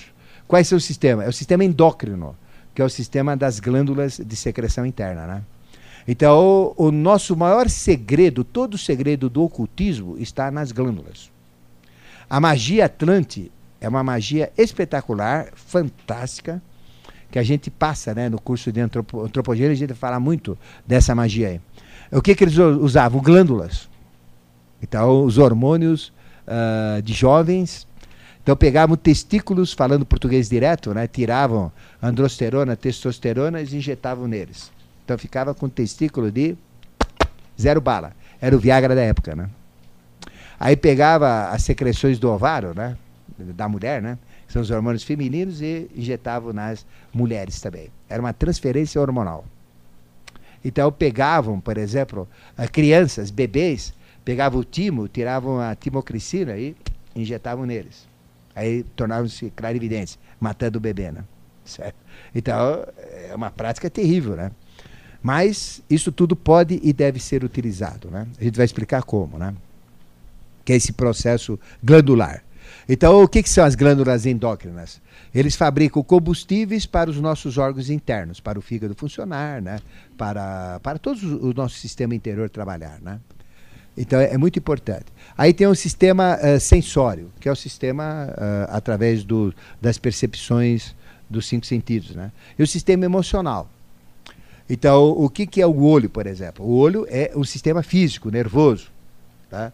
Uh, e o olho permite o quê? Captar o mundo externo. Então, quando eu capto o mundo externo, ele traz o mundo externo para dentro de mim através do sistema nervoso, né? que ele está vivo. E a vida que tem é que dá a memória dele. Né? Então, onde está a nossa memória? Na vida, na energia vital. Então, por exemplo, se eu olho alguém que vem com uma faca na minha direção, o órgão de percepção é o olho, né? o sentido é a visão, a energia né, é, é elétrica, tudo funciona com, com processo nervoso elétrico, e a, o que dá vida nessa eletricidade é prana, energia vital. Né? Então traz o quê? Traz a imagem para dentro de mim. Lá dentro dos meus registros me gera o quê? Um sentimento. Qual é o sentimento que eu tenho? Medo. Né? Então, aí você já sabe o que é o sentimento. O que é o sentimento? É a reação ao que o sentido capta, ao que o sentido traz para o meu mundo interior. Mas quando eu tenho este sentimento, automaticamente ele mexe com o meu sistema glandular. E aí meu coração dispara automaticamente, eu começo a suar frio, eu fico branco, as minhas pernas ficam cheias de sangue e eu saio correndo mais que os Atopec, né? Certo? E saio correndo da faca lá dele. O que, que é isso? Emoção. Então o que, que é emoção? É o resultado de um sentimento são os batimentos cardíacos, o suor, a sudorese, né? Ah, ah, o aumento de temperatura, a excitação, qualquer coisa que aconteça. Né? Tá? Então, isso é o resultado chamado emocional. E esse sistema chama uh, sistema emocional, ficou claro? Então, ele está ligado com o glandular, está glandular, uh, ligado com os cinco sentidos e ligado com as emoções, que é isso daí. Temos sistemas ligados ao corpo mental agora. Né? Quais que são? É o voluntário, que é o sistema vago. Né? Então eu mexo a perna, o braço, pelo sistema vago. Né? Uh, o meu sistema interno não tem um comando. Né? Então ele é involuntário. Né? Então a gente chama uh, sistema simpático né? ou involuntário. Né? Então a gente tem o sistema cerebral, que é o cérebro, e o prolongamento, que é a medula espinhal. E temos o processamento mental, que é o sistema mental propriamente dito. Né? Então, esses são os sistemas que a gente tem que vão ser diferenciados quando eu faço as minhas práticas, tá certo? Então, o que, que a gente faz? Práticas, exercícios e etc. E tudo isso vai fazer o quê? Vai mexer com os meus sistemas, vai mudar os meus sistemas. Os meus hormônios vão ser diferentes, a minha percepção nervosa vai ser diferente, é, a minha mente vai ter um processamento diferente. Eu tenho um químico que é fantástico, é o melhor químico do mundo, está dentro da minha cabeça, né? Né? É, é, o melhor farmacêutico do mundo, conhece tudo né? sobre físico-química, sobre química, sobre reações, produz qualquer negócio. Né? É fantástico, né? é um gênio. Né? Né? O nome dele chama-se hipotálamo. Né? Então é um, uma, um, um órgão que a gente tem que produz toda a nossa química. Só para o cérebro eu tenho mais de 100 produtos que ele produz. Né?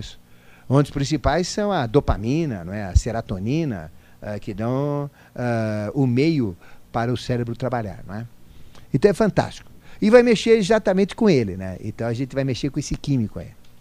Então eu vou ter uma química diferente. Então o clarividente tem uma química diferente. O clarividente tem hormônios diferentes. Uh, quem tem poderes e dons e, que são do futuro, ele começa a ter uma alteração glandular, uma alteração uh, nos seus processamentos interiores químicos, uma alteração nervosa, de, energética, não é isso? Então ele começa a ser diferente. E essa diferença é que dá a potencialização que a gente quer passar para vocês, ficou claro? Então a gente vai mexer com os sistemas de vocês. Mas qual é o problema? Zero. Qual é a vantagem? 100%. Porque eu estou evoluindo. Porque uh, o sistema glandular ele passa a despertar dons quando ele está equilibrado. E ninguém tem as glândulas equilibradas. Ou ela trabalha mais do que deve ou menos do que deve. Dificilmente uma pessoa tem uma glândula que trabalha exatamente no padrão que ela deve trabalhar evolutivo. Então, quando eu tenho a glândula equilibrada, né, é que eu tenho as capacidades clarividentes, superiores, potencializadas. Se ela está desequilibrada, ou trabalha mais, ou trabalha menos, eu não tenho essas qualidades. Tá? Isso gera problemas que a gente vai falar para vocês, tá certo? Bom, então existe uma interdependência né, dos sistemas fisiológicos. Tudo isso nós somos humanidade, né? Então, por exemplo, o que eu penso afeta no, no, no, nos meus pensamentos, afeta uh, no, meu, no, meu processo uh, que eu não tenho acesso, né, involuntário, uh, e se repercute, se somatiza no meu corpo. Né? Aí vem a somatização. Né? Então, veja, aquilo que eu sinto afeta na minha cabeça, afeta no meu, na minha vida, aquilo que acontece no meu físico afeta na minha cabeça, não é isso? Né? Então é, é, é, é complicado, né? Então o homem e, e, a mulher, nós temos todos os sistemas uh, interagindo simultaneamente. Somos uma estrutura. Então o que acontece quando eu poten potencializo o meu ser?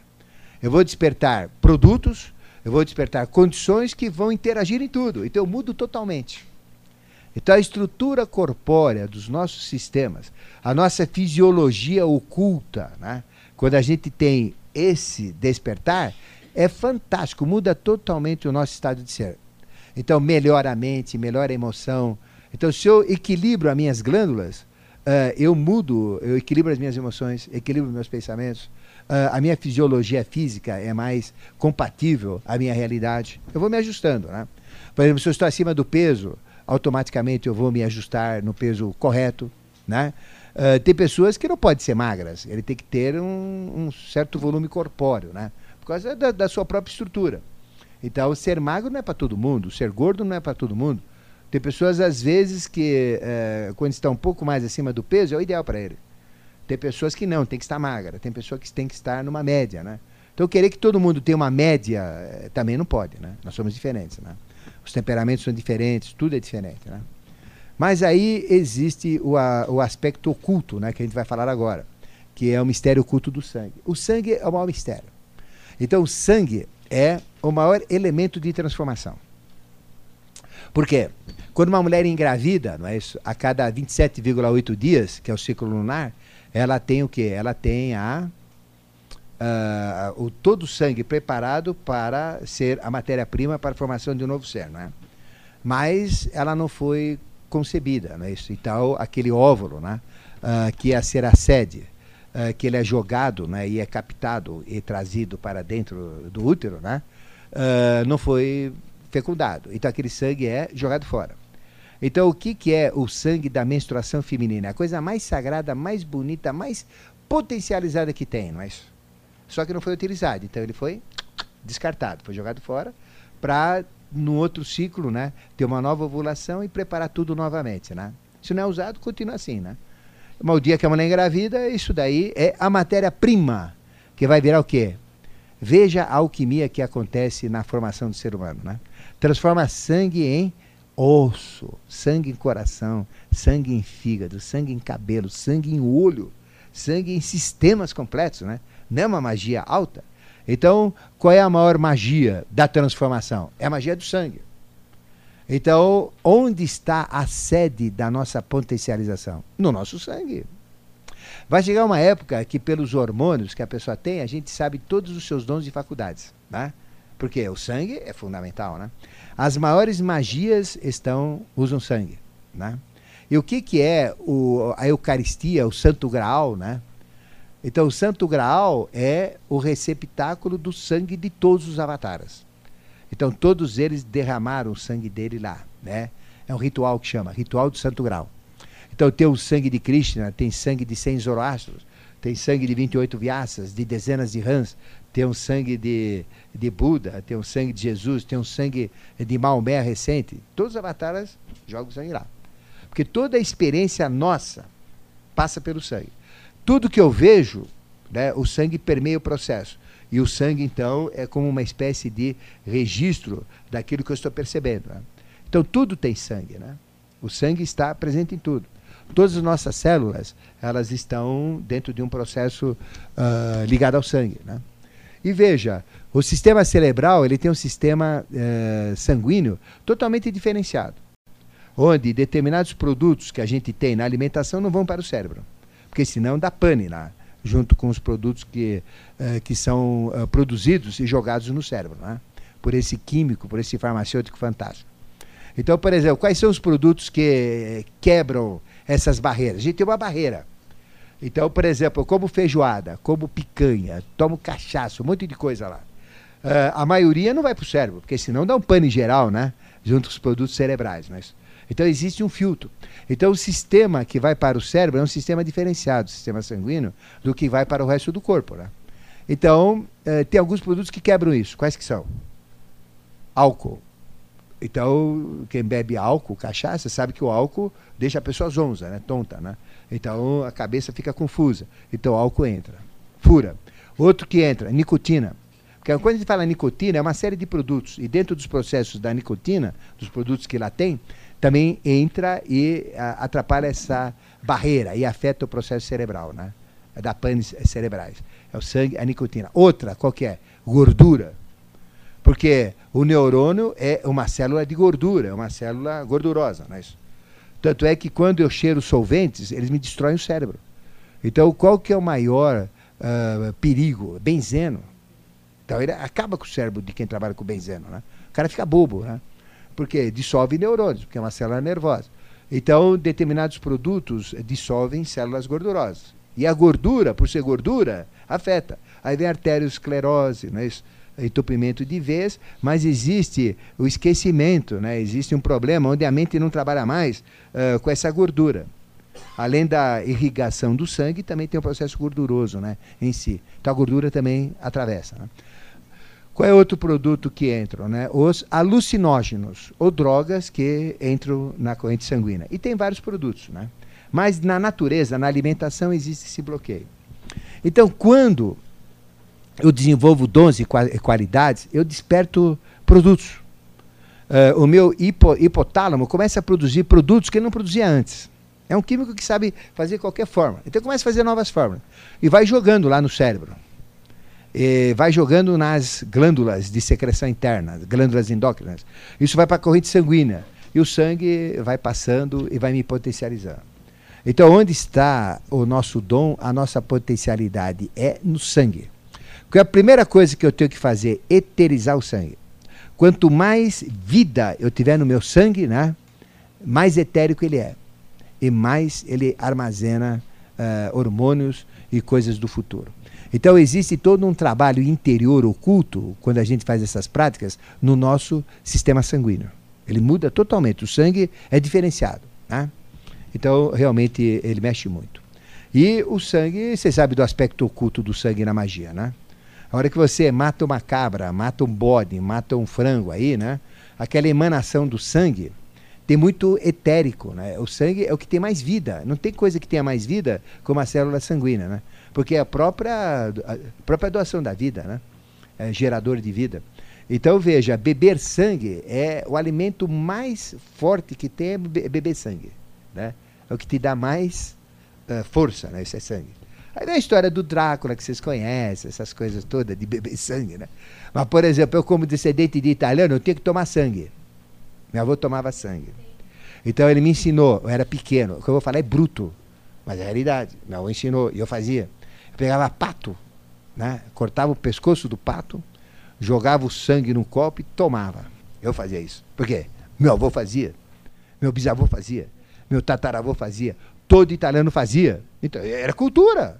Caramba, eu nasci, era moleque, não vou tomar sangue, todo mundo toma, não é isso? E precisa ver a força que a gente tinha quando tomava sangue, né? É muito forte, né?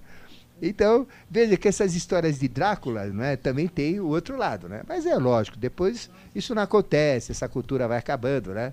Aí tem espanhol, né? Espanhol não, não, não, não come sangue frito. Chouriço, né? Põe lá e frita o sangue. Italiano come sangue, fruto. Eu tenho que comer carne crua. Me ensinaram a comer carne crua. Japonês não come carne crua? Sashimi? O que é sashimi, né? Você não come carne crua? mas eu como, você não come? Você... Você entendeu? Sashimi é bom? Carne crua? Então, então come, né? Eu comi a carne crua, árabe come carne crua, não é isso? Tá? Então faz parte, né?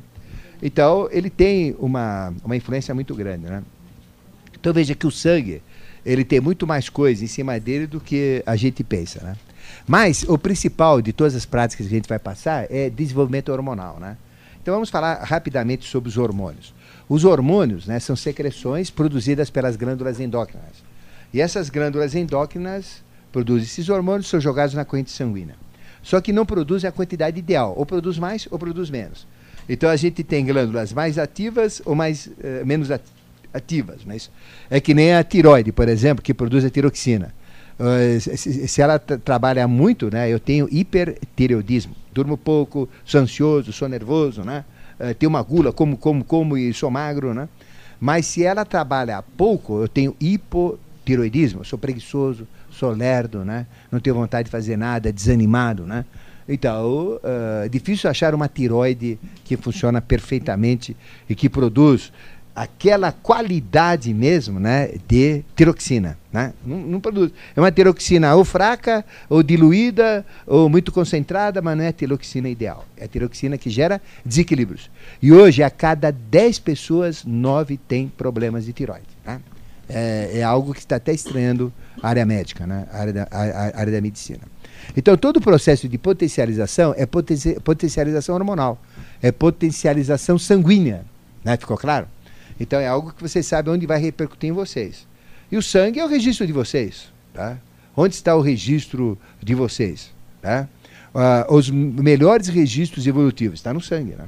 Então, uh, aí, por exemplo, nós temos as, os sete vícios e temos as sete uh, qualidades. Né? Isso. Vocês conhecem os sete vícios capitais, né? Isso que a igreja fala, né?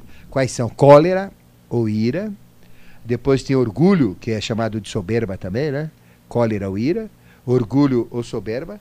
Tem a gula, tem a luxúria, a preguiça, a avareza e a inveja. São sete pecados.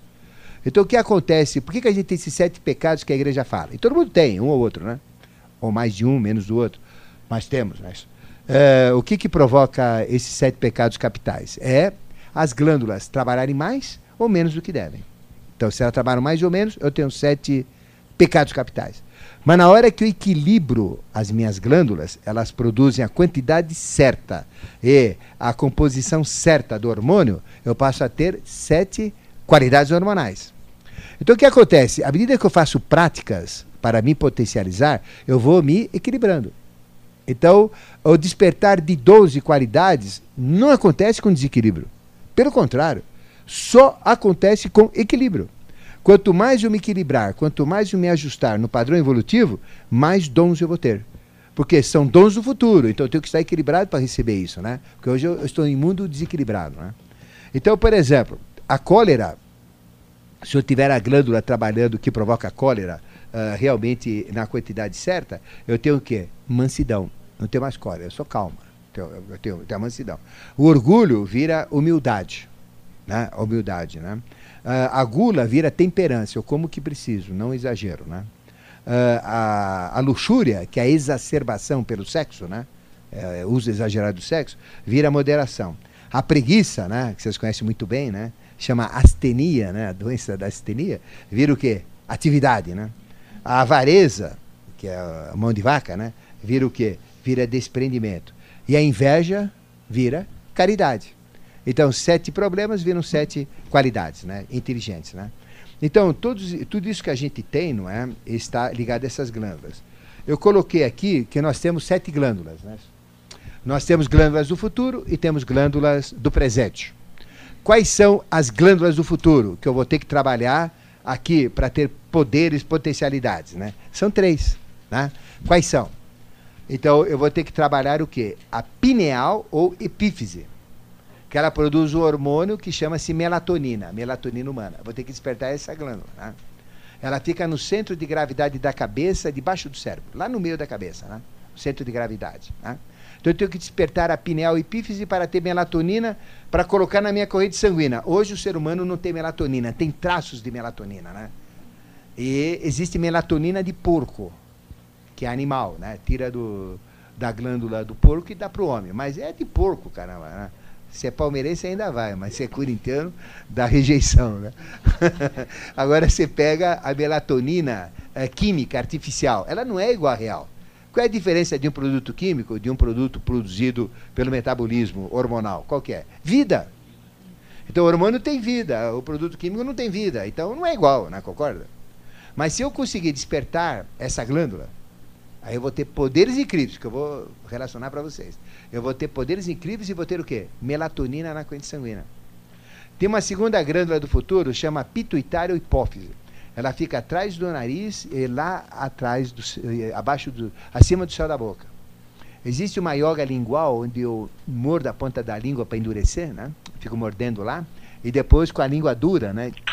Fico pressionando a carne esponjosa para uh, tentar mexer nessa glândula para produzir tirotrofina.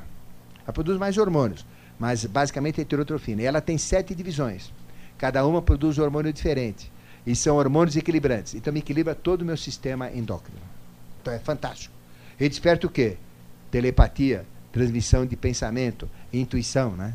Então já começa a, a, ter poderes se eu despertar essa grana. Tem uma outra, chama-se Timo. Ela produz timocrescina.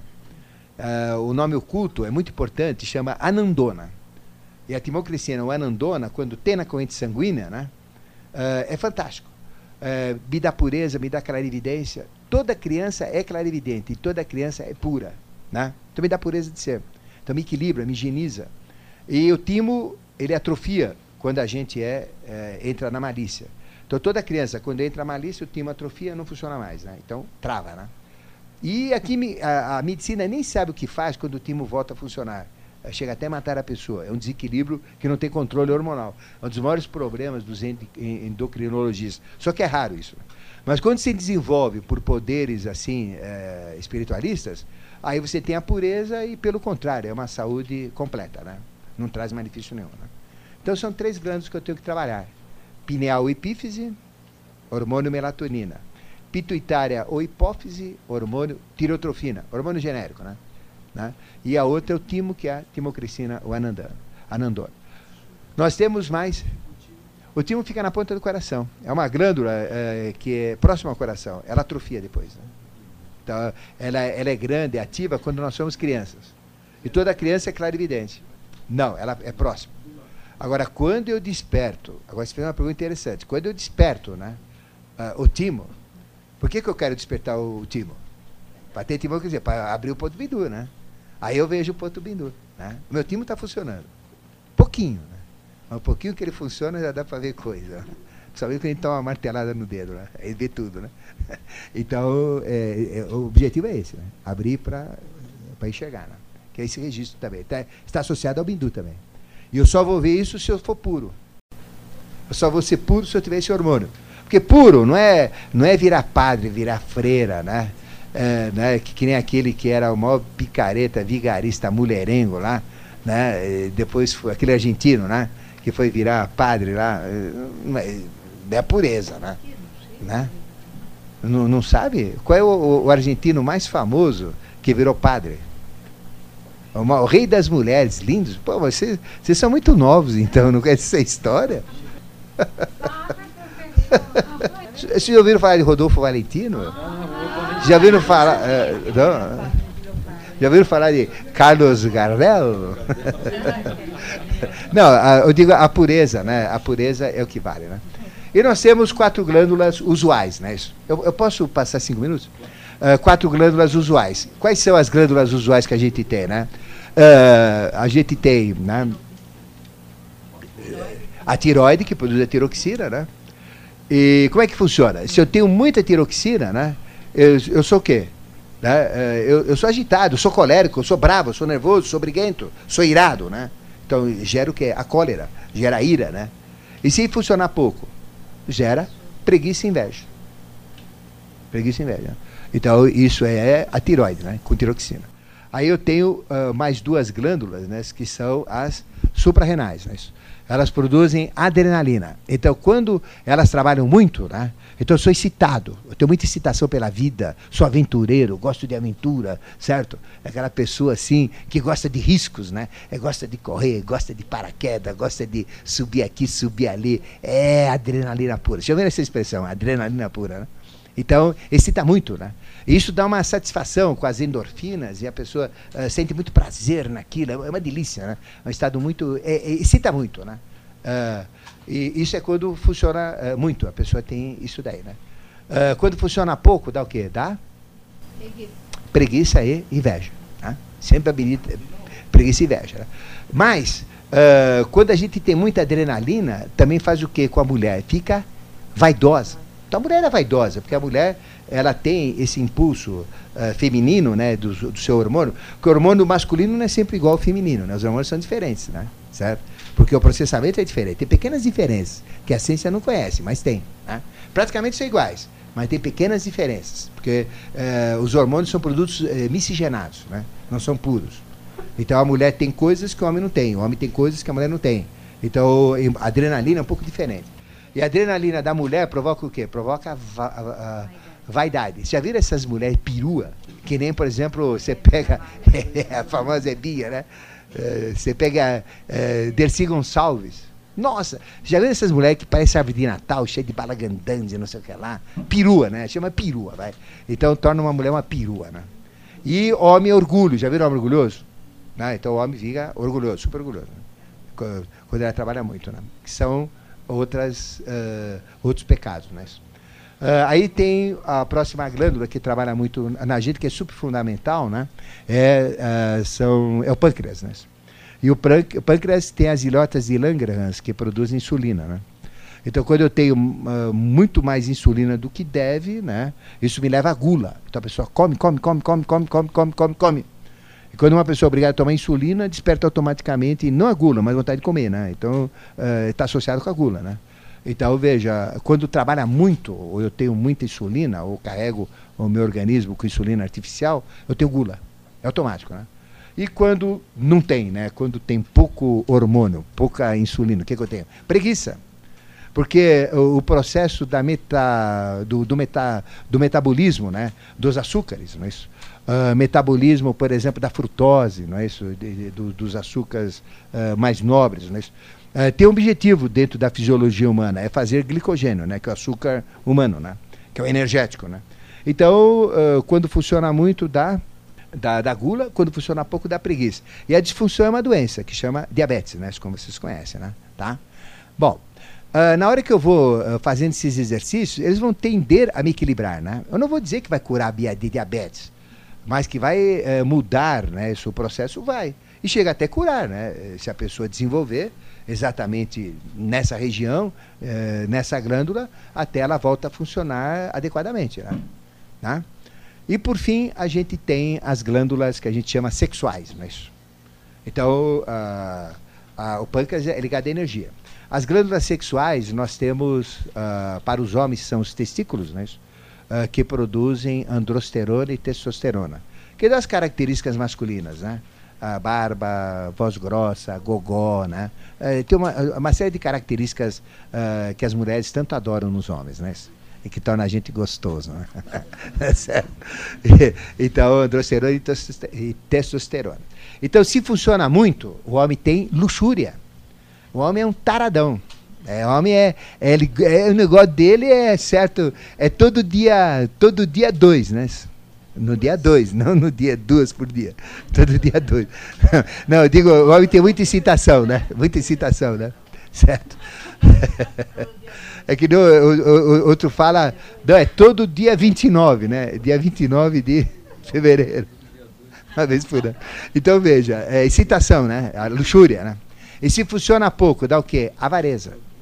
Então quando uma pessoa sente avareza, e a avareza geralmente é o mal da velhice, né? A pessoa vai ficando velha começa a ficar mão de vaca, né? Começa a ser avarento. Segura o dinheiro, seguro. É sinal que o quê? Que sexualmente, ó, tem que fazer o homem fazer um, uma procurar um geriatra, né? Porque começa a ficar avarento é sinal que o órgão sexual dele não está funcionando, é avarento, né? Então é típico da velhice, né?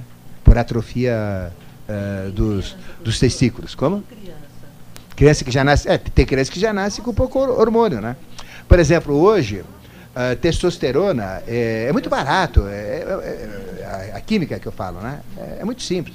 O pessoal usa para musculação, né? Então por isso que é proibido. Você tem receita presa, porque dá esses músculos fortes, né? Porque dá musculatura, o homem fica forte, né? Mas, né? musculoso. Só que a brocha, né? Porque acaba exagerando, desequilibra, aí o sujeito fica fortão, mas não serve para nada, né? É só, é só enfeite, né? né? Então, eh, porque os hormônios sempre trazem sequências, né? Aí tem, uh, uh, então, o homem é avarento, se funciona pouco. E se funciona muito, ele é? Ele é doidão, sexualmente falando, né? É luxúria. A mulher também. A mulher tem os ovários. Então, o que, que dá as características de excitação da mulher? Né? A luxúria feminina. Exacerbação pelo saco. Pelo. pelo sexo, né? Errei a palavra. Exacerbação pelo sexo. Apaga aí, Tomás. então o que, que dá a, a mulher ser muito excitada, né? É, quando ela tem mais hormônio na corrente sanguínea, né? E aí tem o estrógeno, né? E a progesterona, né? Que dão as características femininas. O seio da mulher, a associação com as regras, né? a voz fina, a penugem que a mulher tem, né? Na, na pele, em vez do pelo duro que o homem tem, né? Uh, então, aí tem as características femininas, né? a feminilidade, né? Agora, se tem pouco, o que que dá? Dá frieza. E a mulher, quando tende a ter uma certa ideia, começa a virar o quê? Mais fria que pinguim. Já viu, né? Aí vem a chata, a mulher que reclama. Fica lá na janela. Chata, já viu essa mulher fria? Então vai num geriatra aí resolver o problema hormonal. Né? Mas uh, esses hormônios, então, eles vão mexendo com a gente. Eles dão o quê? Defeitos, que eu falei dos vícios. Mas na hora que eu equilibrar isso pelas práticas, os vícios vão ser uh, menores, não é isso? Então, eu não vou ser uma mulher fria, embora tenha idade, né? Uma mulher idosa, uh, nem uma mulher fogosa, doida aí que hum, fica uivando à noite. Uh! Né, na janela, né? Chamando o macho lá, né? Não. Ela vai equilibrar. Então, sexualmente, ela vai ser uma mulher equilibrada. O homem sexualmente vai ser equilibrado, né? Tudo vai equilibrar, não é? Em todos os sentidos. Né? Então, uh, o processo uh, de evolução vai equilibrar. E quando eu estou equilibrado com os meus hormônios, uh, começam a despertar os meus poderes, né? os meus dons. É a regra. Equilibra os teus hormônios que eles vão estar ajustados. Agora, não adianta ir no médico e querer fazer isso pelo médico, né? né? Mas, por exemplo, eu posso fazer por mim mesmo, né? Por exemplo, se eu tenho luxúria, todo dia, todo dia, lá eu fico cansado, né? Põe água para não fundir o motor, água para não fundir o motor. Aí não dá também. Eu falo, não, peraí, eu vou fazer uma programação, né? Vai ser assim agora. Eu vou me moderando, né? Então, a hora que dá aquela excitação, né? Aí eu penso no Lula, por exemplo, penso no governo, penso no PT, né? Sério? Aí, aí já sai aquela vontade na hora, né? Sério? Na hora você já sobe, né? Sério? Então a gente pode, né? É preguiça, não aceita preguiça, né? Aí então eu vou. Eu luto contra a preguiça. Aí eu sou super uh, workaholic, né? Louco para trabalhar. Não, peraí, eu vou segurar, né? Vou, vou, ter o meu, meu relaxamento. Então ele vai se moderando. Então a moderação comportamental pelos vícios, eu procurando me equilibrar, mexe com as, minhas, com as minhas glândulas. Os exercícios mexem com as minhas glândulas e me repercutem no meu comportamento. Então eu posso fazer os dois. Eu mudo meu comportamento e, ao mesmo tempo, faço os exercícios para equilibrar o, os hormônios. Então, eu trabalho de duas maneiras, não é isso? Então, faço duas vezes. Só para fechar, para vocês sentirem como funciona esse hormônio, é, eu gosto sempre de falar isso, porque é, é importante para a gente entender. Então, veja, imagine a ponta de um alfinete. Conhece imaginar a ponta de um alfinete? Ponta de um alfinete. Imagina que na ponta de um alfinete está pendurado uma gotícula pequenininha nessa ponta de alfinete. É muito pequenininha essa gota, concorda? Se fosse grande, não ficava pendurada, né? Ponta, né? Já tinha caído. Então, é uma gotícula desse tamanho que a suprarrenal joga na corrente sanguínea. Muito pequenininha. Então, por exemplo, uh, nós temos um sistema emergencial, chama sistema de emergência que nos protege, né? E é sistema glandular. Toda a nossa potencialidade é glandular. Então, eu tenho um sistema de proteção. Por exemplo, se já levaram um susto, já levaram, alguém foi assaltado, uh, um desastre, aquele, aquele momento do, que se tem um desastre, um susto, né? um assalto. Então o que acontece? Entra o funcionamento emergencial. O cérebro para de funcionar naquele momento lá. O cérebro não funciona. E o que, que funciona? Instinto. Então existe uma conexão direta do sistema distinto com o sistema hormonal, né? E uh, com o sistema cerebral, né? O límbico e outros, uh, que realmente tem um processo lá, né? E ele desencadeia, então, a suprarrenais, manda um sinal para suprarrenais. A suprarrenais joga essa gotícula uh, pequenininha né, na corrente sanguínea. O que acontece? Entra no sangue, o etérico dela é muito forte. Então ela se espalha, e é mais forte porque é uma situação emergencial. Ela é potencializada. E aquela adrenalina potencializada cai instantaneamente na corrente sanguínea, estufa o sangue de uma vez só. O sangue parece que uh, tinge na hora, né? E leva vida para todo o sistema. O que acontece instantaneamente quando pinga lá? O coração para de parar, parar é o único momento que ele para mesmo, ele para de bater, é o único momento que ele para. Ele para é, em filintésimos de segundo, para e duplica a potência. Então o que, que ele faz? Dobra a, a, o, o seu batimento cardíaco automaticamente. Recolhe todo o sangue da periferia, né? e leva para uh, os grandes músculos, para as coxas, pernas e braços. E tira todo o sangue da periferia. Não é? Então você fica com uma força muscular hercúlea, com uma capacidade incrível. O baço, que é reservatório de sangue para compensação, descarrega o sangue também fica vazio já, né? E depois ele se enche novamente para ficar de reserva, né? para dar mais uma baçada, né? Então o que acontece? Aí você fica com uma força hercúlea naquele momento lá, né? Então você é capaz de, eh, de arrebentar uma porta, eh, você é capaz de correr com a perna quebrada, você é capaz de pular um muro que você nunca pularia, de arrebentar algo. Eh, então você fica com uma força de sobrevivência descomunal, né? É o maior momento de força que você tem, porque por causa da adrenalina que está lá com você naquele momento lá, né? Como todo o sangue veio para os grandes vasos para dar essa força, uma mulher é capaz de dar um soco no homem, derrubar o homem, uma, uma velhinha, pá, o cara pum, cai duro lá, né? Não, é uma força incrível. Tem gente que pula. Ele fala, como é que eu subi aqui, meu Deus do céu? Como é que eu pulei isso? Como é que eu corri? O cara corre mais que Zatopek. Ganha São Silvestre de qualquer um, naquele instante lá. Né? É, é, é, é muito forte. Então, todo o sangue vem para os grandes vasos. O que acontece com a periferia? Fica sem sangue. Né? Porque o sangue veio para dentro. Então, a pessoa fica branca. Já viram uma pessoa quando leva susto? Ela fica uh, totalmente branca. Não é isso? E a energia do medo, né, do pânico, ou daquele, daquela sensação, vem para a cabeça. Então existe uma descarga elétrica. A pessoa fica com o cabelo arrepiado, o cabelo em pé, né? Está arrepia né, o cabelo, né? Então sai a energia do medo. Então, eu não falei que o medo é uma coisa horrível, a gente sempre fala. Essa energia sai né, pela cabeça, sai pelos cabelos. E os cabelos são como que antenas que soltam todo o medo instantaneamente também. Então, me protege do medo. Né? E me dá uma coragem absurda dentro de mim, né? para enfrentar qualquer dificuldade, para me manter vivo. Né? É instantâneo. Né? O que acontece com o sangue? Ele muda imediatamente quando aquela adrenalina cai. Né? Caiu na corrente sanguínea, o que acontece? Né? Uh, o tempo da protrobina, que é uh, o tempo de coagulação do sangue, né, uh, aumenta. Então, o, meu sangue, né, realmente, ele coagula muito, muito mais rapidamente. Então, o tempo de protrombina, é, ele é muito rápido, né, ele diminui. Né? ou seja, o sangue coagula rápido. Para quê? Porque se eu ferir cortes ou se eu ferir ferimentos, né, isso, o sangue vai coagular rapidamente e não vai ficar esvaindo. Né? Então, por isso que às vezes a pessoa sofre desastre, está totalmente cortado, mas ele não sangra. Né? Por quê? Por causa do, do tempo de protrombina, que foi mudado pela adrenalina. Então, o tempo de coagulação muda do sangue, instantaneamente. O que, que acontece com o número de glóbulos brancos?